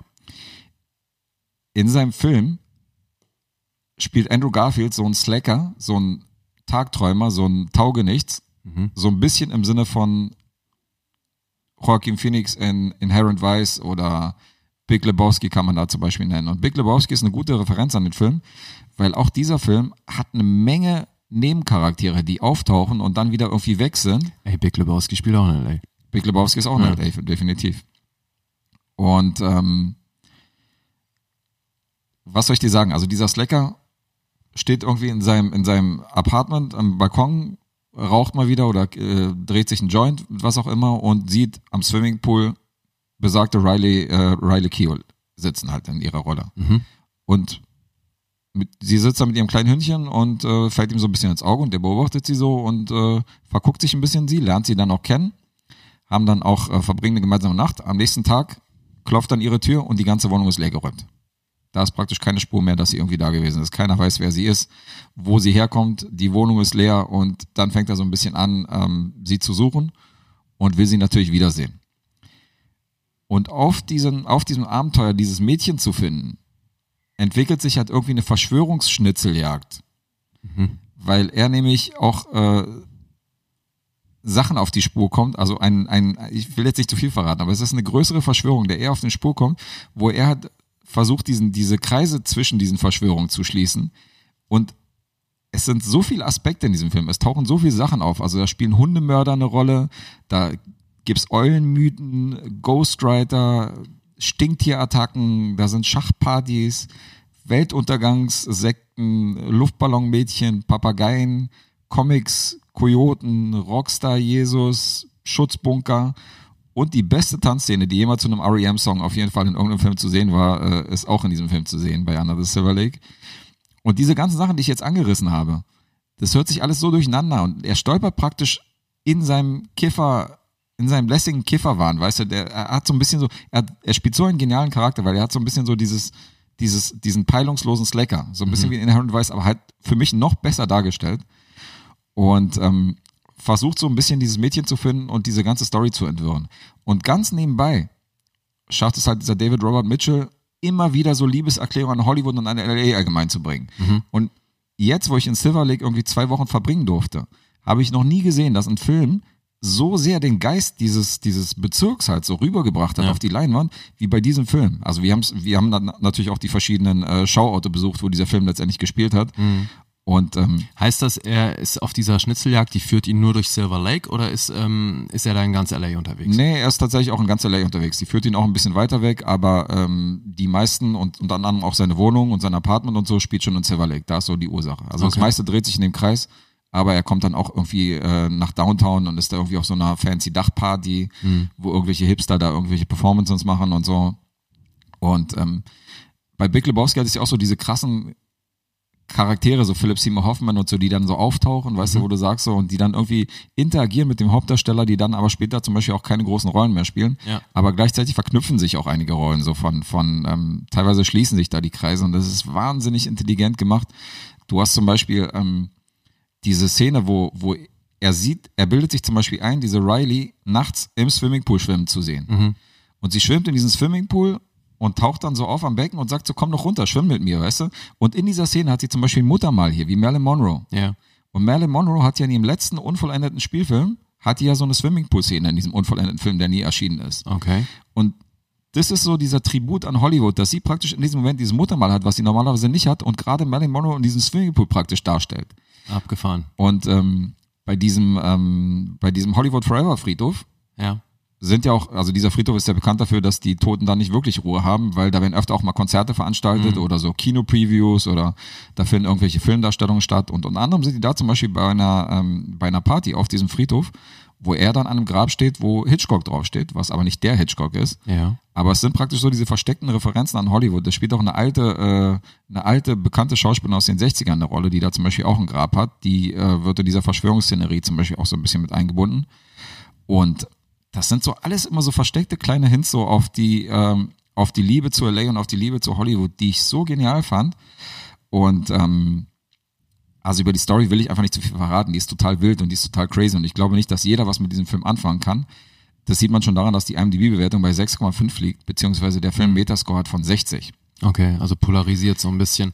Der polarisiert extrem und ich hatte halt an dem Film auszusetzen, äh, dass ich ihn zwar ganz gut fand, aber jetzt auch nicht übermäßig und dass ich ihn definitiv zu lang fand, weil der Film geht 140 Minuten und mir kam der damals zu lang vor. Jetzt habe ich den zweites Mal gesehen, als ich in Silver Lake gewohnt habe und habe mir den praktisch direkt in Silver Lake angeguckt und da habe ich entdeckt, wie genial dieser Film eigentlich ist Okay. und habe dann was ganz Ungewöhnliches äh, bei mir entdeckt, nämlich dass ich von den 7,5 Punkten, die ich ursprünglich gegeben habe, bin ich auf 9 Punkte gegangen. Oh, wow. Weil dieser Film mich doch extrem geflasht hat beim zweiten Mal, weil ich gesagt habe, Alter, was für ein genialer Film ist das hier eigentlich? Aber du glaubst, man braucht diesen, diesen Kontext, dass man weiß, wie es in Silver Lake ist oder LA generell, um das tiefer gründlich zu verstehen? Es hilft definitiv, Ja. aber wenn du den Film Mhm. betrachtest, was für einzelne Details und geniale Szenen dieser Film hat, dann wird er beim zweiten und dritten Mal sehen, auch ohne dass du irgendeinen Kontext hast zu überlegt, wird er definitiv noch eine Schippe rauflegen. Weil das, was du vorhin meintest, dass man einen Film zum Beispiel beim zweiten Mal gucken, Naja. nochmal irgendwie aus anderen Augen sieht, das ist bei Under the Silver Lake definitiv der Fall. Hat und der- jetzt kommt der Knaller. Moment, hat Mitchell das selbst geschrieben? Äh, er hat es auch selbst geschrieben. ja. Okay. Er war der Autor und er hat Regie geführt. Und das ist so ein krass genial durchdachtes Drehbuch. Also ich liebe diesen Film, was soll ich dir anders sagen? Und jetzt kommt's. Jetzt habe ich mich mit Chirus, der diesen Film genauso schätzt wie ich, habe ich mich, nachdem ich den Film ein zweites Mal gesehen habe, in L.A. über diesen Film unterhalten. Und der hat mir zwei, drei Szenen genannt, die ich gar nicht gecheckt habe. Okay. Wo ich praktisch, ge- also so Wie meinst du nicht gecheckt? also ich nenne dir mal zum Beispiel eine Szene davon. Es gibt eine Szene, wo, er- also dieser Film ist sozusagen eine Liebeserklärung an LA, im, was Filme angeht, was Musik angeht und was Comics angeht. So dieser, dieser ge- komplette Lifestyle wird damit einberechnet. In einer Szene siehst du zum Beispiel, wie er so aufwacht und hat so Kaugummi in den Händen. Und als er diesen Kaugummi in den Händen hat, greift er irgendwie auf den Tisch, um irgendwie diesen Kaugummi abzuwischen, an so einem Comicheft. Ja. Und dann hebt er dieses Comicheft auf und das ist ein Spider-Man-Comic. Und dann versucht er mit diesen Kaugummi-Händen diesen Spider-Man-Comic zum Beispiel so wegzuschütteln. Mhm. Wo ich, obwohl ich diesen Film zweimal gesehen habe, nicht gecheckt habe, Alter, der Das hat doch ist- Spider-Man dargestellt. Ja, ja. Und er hat gerade diesen Spider-Man-Comic und ist praktisch, weißt du, er, ver- das ist gerade so diese Metaebene und so. Ja, weiter. das ist vor allem dieses ähm, plötzlich klebt was und ich krieg's Genau. nicht weg. Das ist ja das Spider-Man-Ding in jeder Version. Ja. Original. Und das sind zum Beispiel so Sachen, ich habe mich mit Chirus über zwei, drei dieser Szenen unterhalten, wo ich gesagt habe, krass, das habe ich ja gar nicht gepeilt. Und dann habe ich ihm wiederum zwei, drei Momente genannt, die er zum Beispiel gar nicht gesehen hat. Mhm. Wo ich gesagt habe, hast, hast du eigentlich gemerkt, dass das Playboy-Cover, dass, das, dass sich das in dieser, in dieser Szene wiederholt hat? Also er hat so einen Lieblings-Playboy. Okay. Und auf, auf, äh, dies, auf diesem Lieblingscover von diesem Play, von seinem Lieblings-Playboy onaniert er halt immer. Okay. Und diese Szene in diesem, von diesem Cover taucht halt später auf, wo Shiros gesagt hat, krass, habe ich gar nicht gesehen, dass Ja. das das Cover ist, das habe ich gar nicht gecheckt. Und dann hat mir Shiros zum Beispiel auch einen Link geschickt äh, bei YouTube, wo zwei Theorien über diesen Film aufgestellt werden. Mhm. Wo ich gesagt habe, Alter, wie genial ist das denn?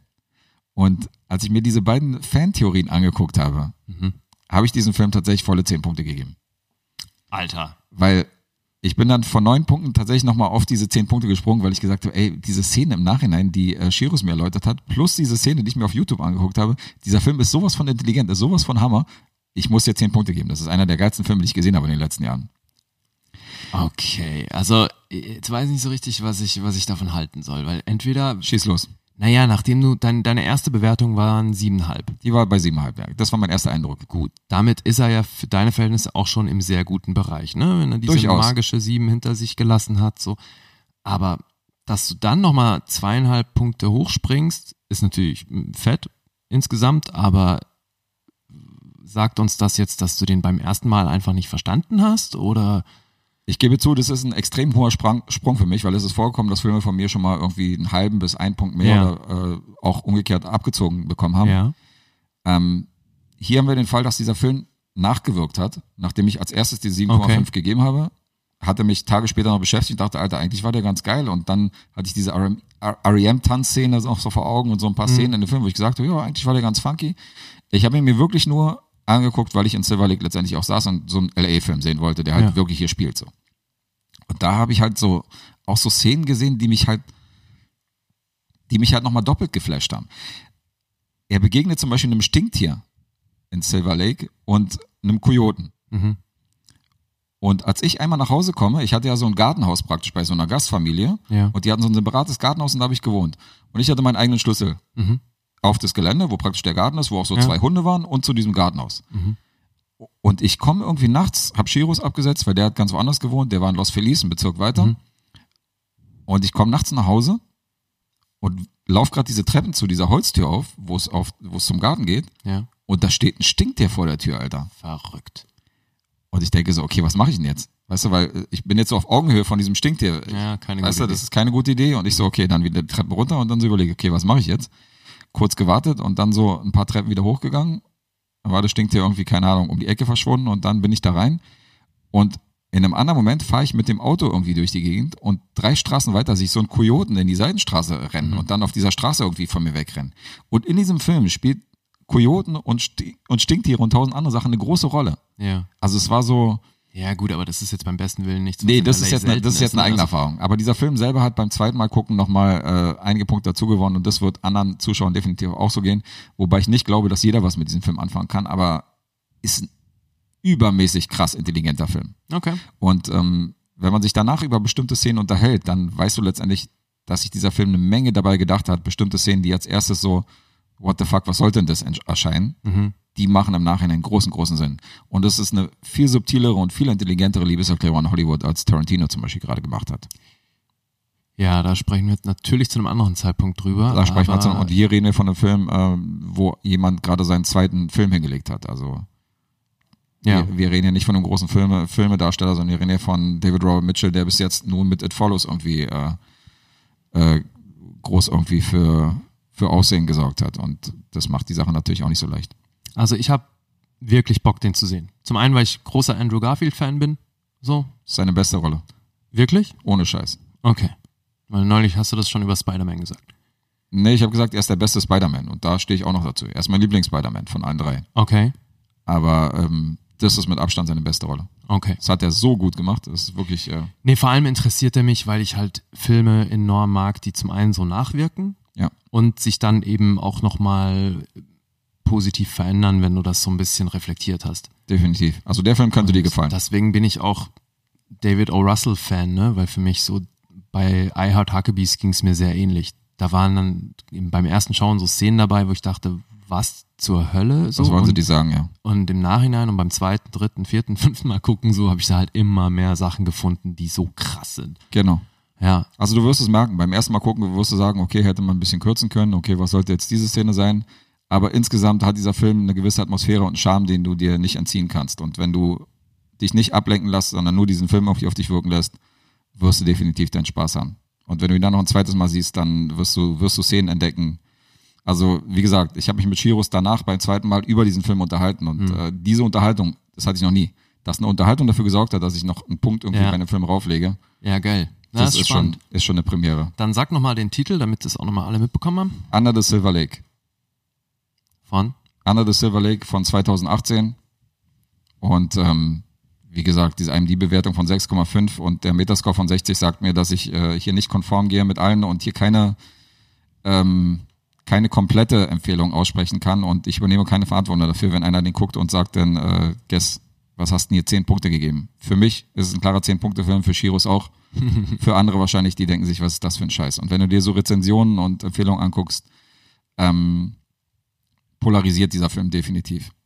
Ist zwar nicht ganz so extrem wie bei Björn. Mein Kumpel Björn ist ja bekannt dafür, dass er zum Beispiel äh, einen meiner Lieblingsfilme Watchmen gesehen hat, Mhm. aber so ab und zu mal weggeknickt ist. Also so viel, äh, so viel muss ich mal dazu sagen. Und dann ab und zu mal eingeschlafen ist und sich dann noch irgendwie negativ von seinem Kumpel, mit dem er den geguckt hat, voll quatschen ließ. Watchmen dann fünf Punkte gegeben hat, nachdem ich ihm gesagt Boah, habe, fünf ist hart. dann habe ich ihm gesagt, Dicker, dieser Film ist Hammer, den musst du dir angucken. Dann hat er sich den Extended Ultimate Cut angeguckt, alleine. Von Watchmen. genau, alleine, ohne Vollquatschen, ohne Einschlafen. Ja. Und ist von fünf Punkte auf zehn Punkte gesprochen. Ach komm, okay, aber das ist Bullshit, Alter. Also dann hat er ihn ja beim ersten Mal wirklich komplett verpennt. Dafür ist Björn bekannt. Der hat auch einen ähnlichen Sprung bei Black Swan gemacht. Da ist er von vier Punkten, nachdem ich ihm gesagt habe, Dicker, der Film ist Hammer, ist er auf acht Punkte gesprungen. Ja, der Film, okay, ja gut. Das ist wieder was anderes, wie du I den findest. disagree strongly, Alter. Also Hammer ist der echt nicht, aber egal. You know, it's just easier to call you stupid. Ach so, ja, sind wir jetzt mal so rum. Nee, ich äh, wollte noch fragen, hältst du es denn generell für möglich, dass es dir mit anderen Filmen genauso geht? Also, dass du jetzt bei einem Film, wo du anfänglich siebeneinhalb Punkte gibst, dass da noch so viel mehr drin ist, wenn du ihn dir ein zweites oder ein viertes Mal anguckst? Meinst du die Anzahl an Punkten? Ja, also, dass so ein Sprung einfach möglich ist. Habe ich dir gesagt, ja, der Sprung ist, äh, ist sehr oft schon vorgekommen, dass der irgendwie Dass du zweieinhalb Punkte Deswegen, sag, hochgesprungen bist? deswegen frage ich dich ja, ob du jetzt den Sprung von zweieinhalb Punkten meinst oder allgemeinen Sprung. Nee, Allgemeinsprung hast du ja gesagt, dass das mal dann noch so ein bisschen Diese- nach oben oder unten abweicht, Ja. weil sich das verändert hat durch, ich habe drüber nachgedacht oder ihn nochmal geguckt. Klar. Also Aber- das ist so, ich habe dir gerade diesen Björn-Effekt genannt von fünf bis zehn und vier bis acht. diese zweieinhalb, die ich gerade hochgesprungen bin, das ist für mich absoluter Rekord. Okay. Dass ich so einen Film korrigiert habe, das Ja. ist auf jeden Fall eine absolute Premiere. Ich würde jetzt nicht ausschließen, dass es nicht noch irgendwann mal vorkommt in einem Film.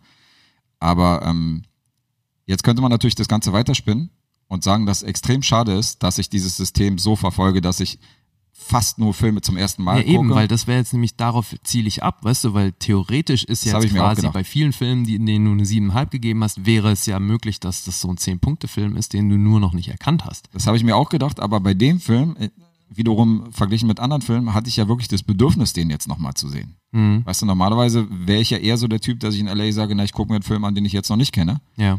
Aber den wollte ich ja unbedingt sehen. Ja. Obwohl ich ihn im Januar im Kino erst gesehen habe. Und das ist schon allein ein un ungewöhnlicher Move. Da, das sagt mir schon, dass ich im Unterbewusstsein den Film schon irgendwie geiler fand, als ich dem äh, letztendlich zugesprochen habe. Irgendwas hat dich wieder hingezogen. Irgendwas hat mich wieder reingezogen. So ist es. Sehr schön. Ja, ich will den auf jeden Fall auch sehen. Also das, äh, den hast du jetzt, den hast du mir schmackhaft gemacht. Ja, Enorm. Siebeneinhalb Punkte, neun Punkte, zehn Punkte. Ja, nicht nur deswegen, also einfach auch Besetzung und Handlung und ich mag das, wie gesagt, sehr, wenn Filme so nachwirken. Also das äh, Ich schon kann, geil. ich kann mir zutrauen, dass du den magst. Und ich glaube, du wirst diese ganzen Hints und diese Liebeserklärungen an, an Comics, an Bücher, an Partys, so diese, diese oberflächliche Hipster-Szene einerseits und ähm, andererseits diese Verschwörungstheorie ist auch sehr, sehr deep. Und äh, also ich werde mich danach mit dir über den Film unterhalten und ich bin sehr gespannt. Okay, ja, ich werde ihn mir angucken. Versprochen. Ja, und das ist, glaube ich, auch das erste Mal, dass ich neben Fargo hier äh, irgendwas zehn Punkte gegeben habe. Insofern. Ja, du hast ja Anchorman, hast du. Ja, Enkelmann haben wir ja nicht rezensiert. das Nein, war ja aber so das nebenbei. hast, hast du mir verraten, dass das 10-Punkte-Filme für dich Das wäre sind. eine 10, das ist eine 10 Punkte Komödie, richtig. Aber Fargo war ja schon eine Premiere bei, der, bei dem Serienspezial, Ja, ja. wo wir beide bei 10 Punkten sind. Yep. Also vielleicht haben wir hier noch eine weitere Übereinstimmung. Wir werden es erfahren. So, wir werden das heißt, beobachten. ich bin wieder dran. Ja, du warst ja äh, eigentlich immer im gleichen Gefilden irgendwie tätig, nämlich äh, über einen großen Teich bist du heute ja noch nicht gekommen. Also sind wir wieder in Deutschland oder Frankreich Wir oder England? sind tatsächlich wieder in Deutschland. Wir wie bleiben- gesagt, bei, Wir bleiben diesmal in Europa, ja. ja, bei mir deutsche Filmwoche. Okay. Nee, aber Deutsch-Französisch bitte. ähm, äh, Deutsch-Französisch. Deutsch-Französisches natürlich, Volksfest. ja. ähm, Und zwar geht es um In den Gängen. Ha. Kennst du? Äh, also nicht den Film, Nee, aber, aber du ich weißt weiß, von ich weiß, seiner worum es geht Existenz. und äh, weiß von seiner Existenz und kenne den Trailer. Okay.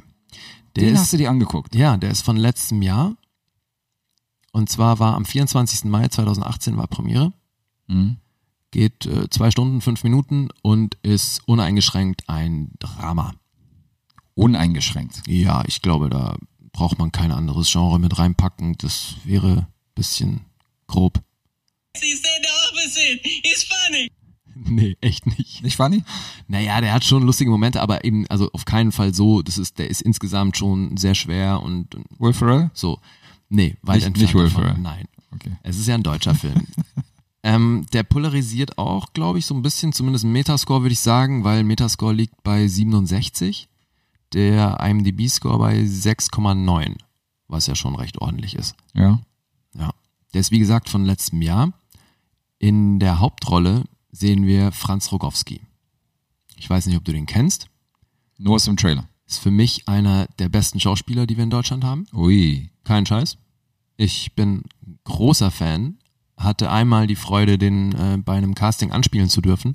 Mhm. Und das war auch ziemlich abgefahren, weil, Was heißt denn, was heißt denn, warte mal, was heißt denn anspielen? na, der wurde gecastet für eine Rolle Mhm. und ich habe den Gegenpart gespielt. Ach so. Weißt Okay. du, weil Casting-Szenen sind ja in der Regel keine Monologe, sondern halt eben Dialogszenen und dann brauchst du jemanden, der da den Gegenpart spielt. Okay. Und da wurde er für einen italienischen Film gecastet, in dem, paar, in dem es ein paar deutsche Rollen gibt. Und äh, da habe ich den Gegenpart gespielt. Und das war wirklich beeindruckend. Also ich war in dem Moment, wo ich mit ihm gespielt habe, war ich sofort Fan. Weil der mh, wirklich, der, der spielt super intuitiv. Mhm. Und das war einer dieser seltenen Momente, wo sich die Szene komplett verselbstständigt hat und das äh, flowte ohne Ende und war plötzlich echt, echt gut. So, also es war mir auch in dem Moment, wo- also unmittelbar nachdem der die Szene gespielt hat, war klar, dass der die Rolle kriegt, Ah, weil ja. der einfach mit Abstand der Beste war. Wie auch immer, ich bin Fan, Franz Rogowski, das war für mich natürlich ähm, der Hauptgrund, den Film zu sehen. Weil äh, Regie hat Thomas Stuber gemacht, das ist jetzt, der macht halt Tatorte und sowas. Und es war jetzt aber für mich niemand, wo ich irgendwie so äh, ein großes Bild vor Augen habe, dass ich sage, ich mu- muss mir jetzt den nächsten Film von Herrn Stuber ansehen. Aber ähm, Franz Rogowski war so ein bisschen ausschlaggebend. So, so. Sandra Hüller spielt die weibliche Hauptrolle. Die kennen wahrscheinlich die meisten aus Toni Erdmann. Jetzt wirft er wieder einen Namen um sich, die mir nichts sagen. Toni Erdmann? Ich habe Toni Erdmann nicht gesehen, ich kenne sie auch nicht. Gut, sie spielt da die weibliche Hauptrolle. Und ähm, zur Handlung, es ist so, ähm, Franz Ogrowski spielt einen Christian Gruwert, der in einem Großmarkt anfängt zu arbeiten. Der hat so so ein Regal, äh, Regalfüller und äh, genau, das ist irgend so was Metromäßiges im Osten von Deutschland und ich erinnere das, mich, dass er mit so einem mit so einem äh, Gabelstapler genau, er so ein fährt bisschen durch die Gegend fährt. Gabelstapler. Und ähm, was sehr wichtig an der ganzen Sache ist, ist, dass es eben in so einer Einöde spielt. Ne? Also es ist wirklich Dunkeldeutschland, irgendwo im tiefsten Osten. Es wird erzählt, dass es in der Nähe von Leipzig ist. Mhm. Und es ist aber jetzt nicht auf einen bestimmten Ort ähm, festgelegt, sondern eben es geht einfach drum, dieser, das ist irgendwo auf dem Land, ein Großmarkt in einer Einöde und entsprechend öde sind auch die Jobs, um die es dir halt geht. Und eben Franz Rogowski fängt da neu an als Gabelstapler, wird bei den Getränken eingeteilt und hat dann eben so einen Übersicht, der ihm halt erklärt, was zu machen ist. Und dann nimmt die Einöde ihren Lauf. Und das ist aber schön erzählt, weil es ist wirklich, es, für meinen Geschmack war es zu keinem Zeitpunkt langweilig, weil das ist für mich einer dieser wenigen Filme, die, die dieses langsame Erzähltempo halt auch brauchen, weil die Einöde einfach Teil der Handlung ist Mhm. und das das halt enorm unterstützt. Und man erfährt so sukzessive ein bisschen mehr über ihn und, und seine Figur, weil das ist am Anfang alles recht undurchsichtig. Also du siehst eben nur, dass er da anfängt. Er hat ein paar Tätowierungen mehr als jetzt so der Durchschnittstyp, der dort arbeitet. Und es ist eben er ist so ein bisschen mysteriös. Und äh, dann gibt's eben die Figur von Sandra Hüller, die Marion, die in den äh, Süßwaren, in der Süßwarenabteilung arbeitet und deswegen auch nur Süßwaren Marion genannt wird.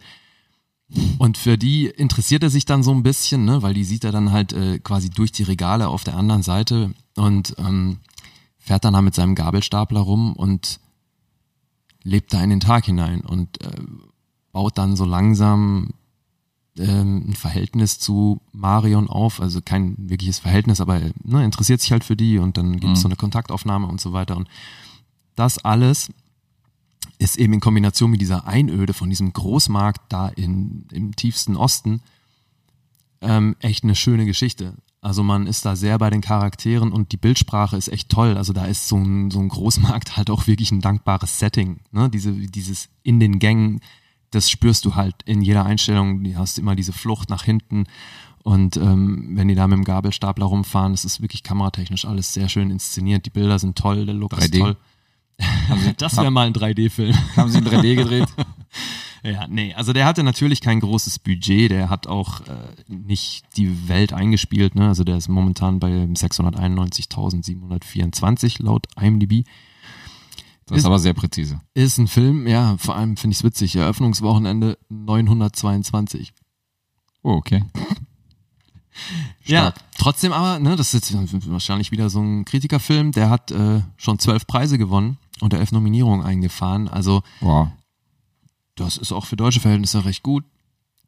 Ich finde ihn wirklich sehenswert.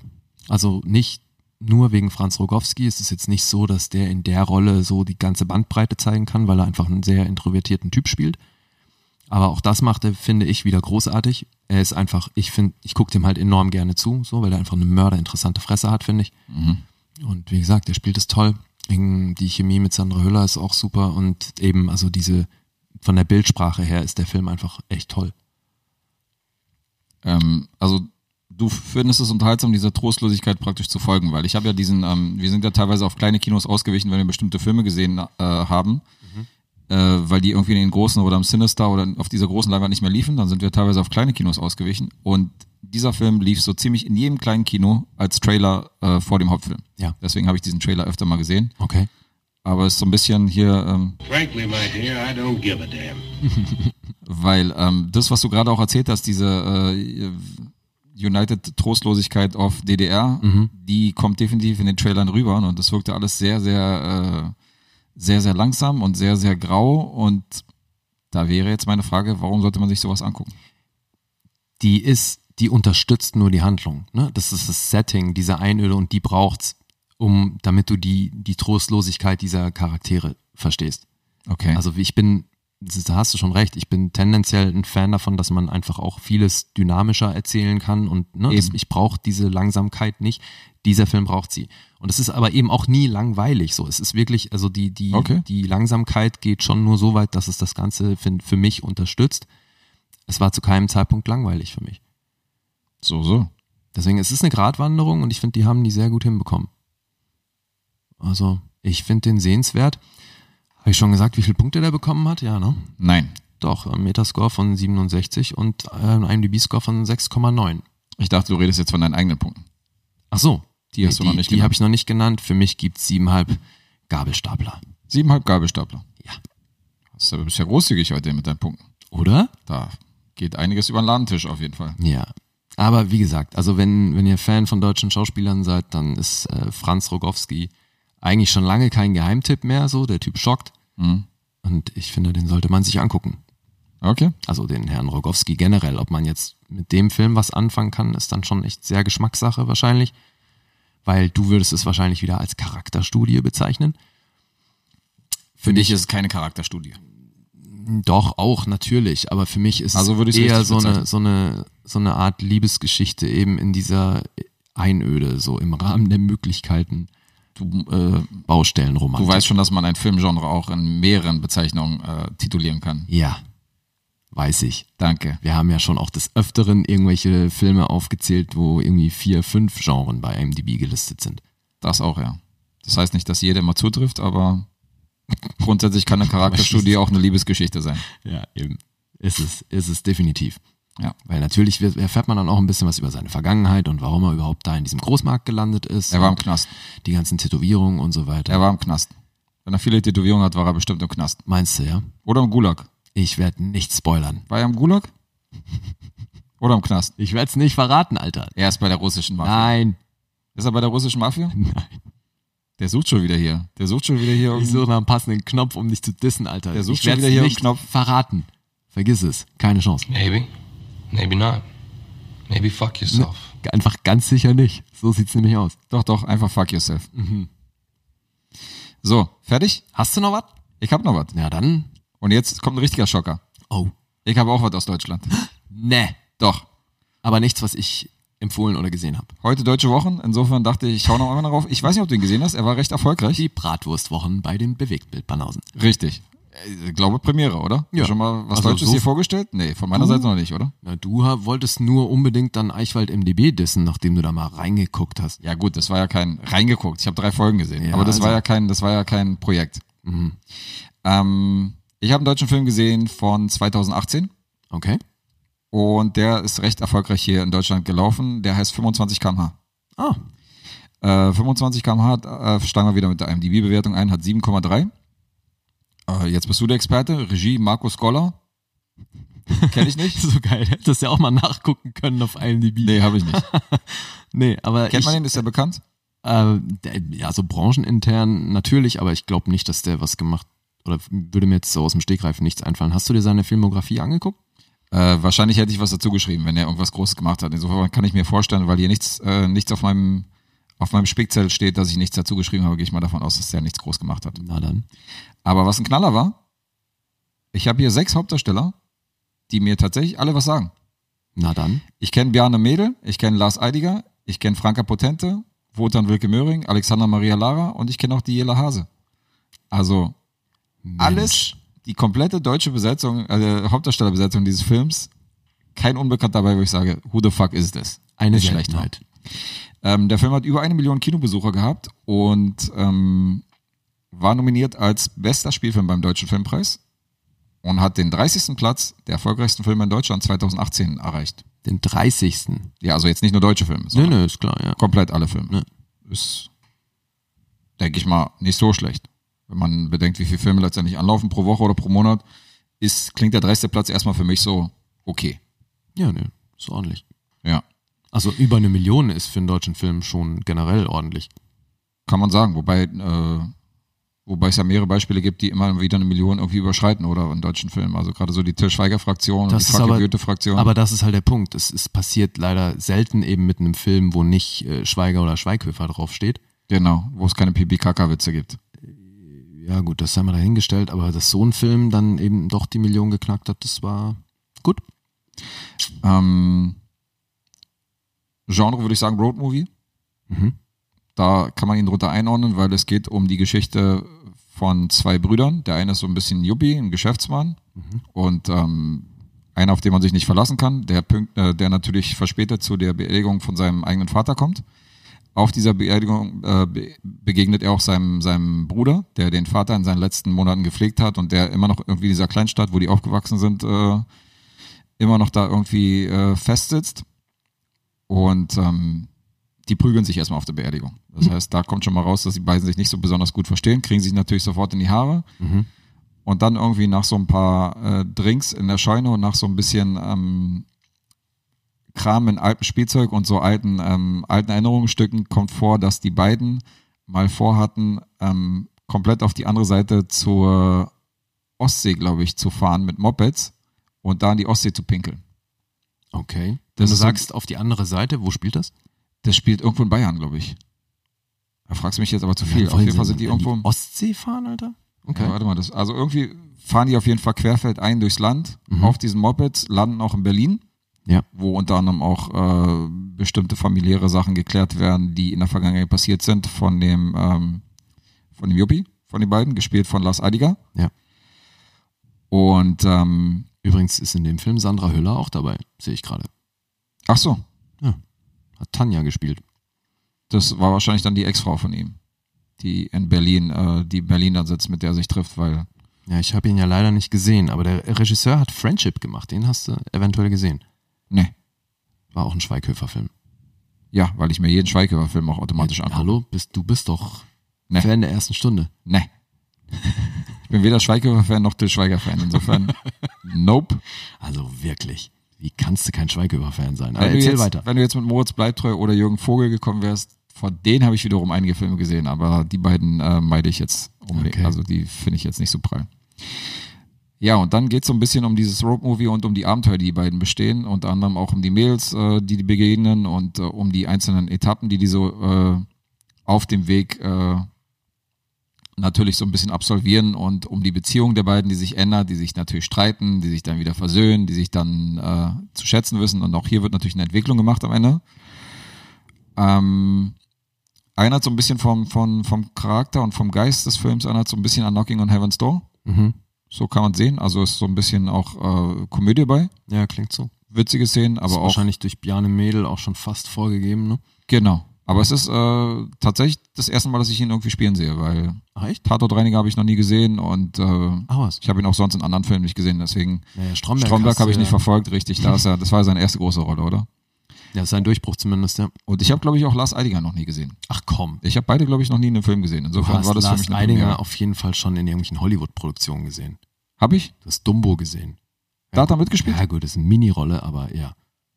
Da ist er mir dann, äh, ist er mir vorbeigegangen. Dumbo, der er ist der Typ, der hier mit Danny DeVitos Rolle mal so kurz verhandelt, ähm, der böse Deutsche. Naja, komm, das ist jetzt kein Film mit ihm. Da taucht er nee, jetzt aber zu sag ich auf. ja, aber den, du hast Lars Eidinger auf jeden Fall schon mal gesehen. Gut, dann habe ich ihn da schon mal gesehen. Vielleicht habe ich ihn auch beim Dönerladen mal gesehen, irgendwie, als er vor mir äh, mit Knoblauchsoße bestellt hat. Das Ja, kann natürlich auch vielleicht sein. Hat er mal Aber, vor dir aufgelegt oder so. ja, vielleicht. Ist ja ein DJ-Kollege von mir. Ja, ja. Stimmt. Habe ich ja total vergessen.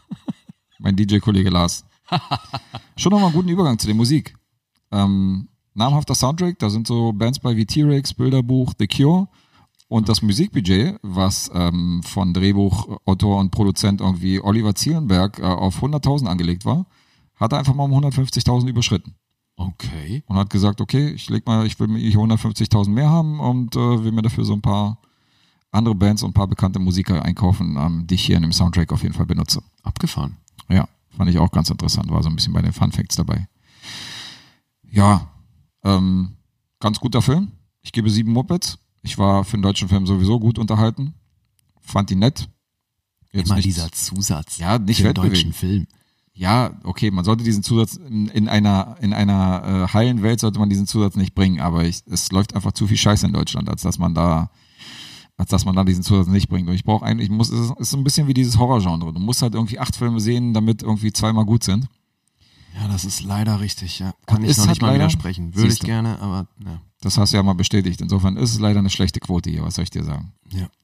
Aber 25 km/h gehört schon zu den, zu den Guten. Warum heißt er denn 25 km/h? Wahrscheinlich, weil die Mopeds nicht so viel mehr hergeben. Achso, weil du die, glaubst, das ist das Moped-Ding einfach? Na, ich glaube schon, dass die, dass die Mopeds zwar schneller fahren, aber 25 km ist wahrscheinlich die Durchschnittsgeschwindigkeit, die die beiden durch die Gegend düsen, weil die cruisen mehr, als dass sie jetzt da natürlich durch die Lande rasen, sondern gucken sich natürlich auch alles an und trinken mal hier ein Bier und ähm, bleiben mal dastehen und erleben hier ein Abenteuer und ja. Und 25 km/h kann ich mir vorstellen, ist bestimmt so, so gedacht, so von wegen so ja durchschnittlich mit 25 km/h okay. an die Küste. Also es gibt keinen anderen Hinweis auf irgendwas, was die 25 km/h ausmachen könnte? Nö, das ist jetzt meine eigene Interpretation. Okay. Ich so als Literaturprofessor. Ja, eben. Ja. ja, eben. eben. Ja, sehr schön. Ja. Das heißt, äh, wir sind durch.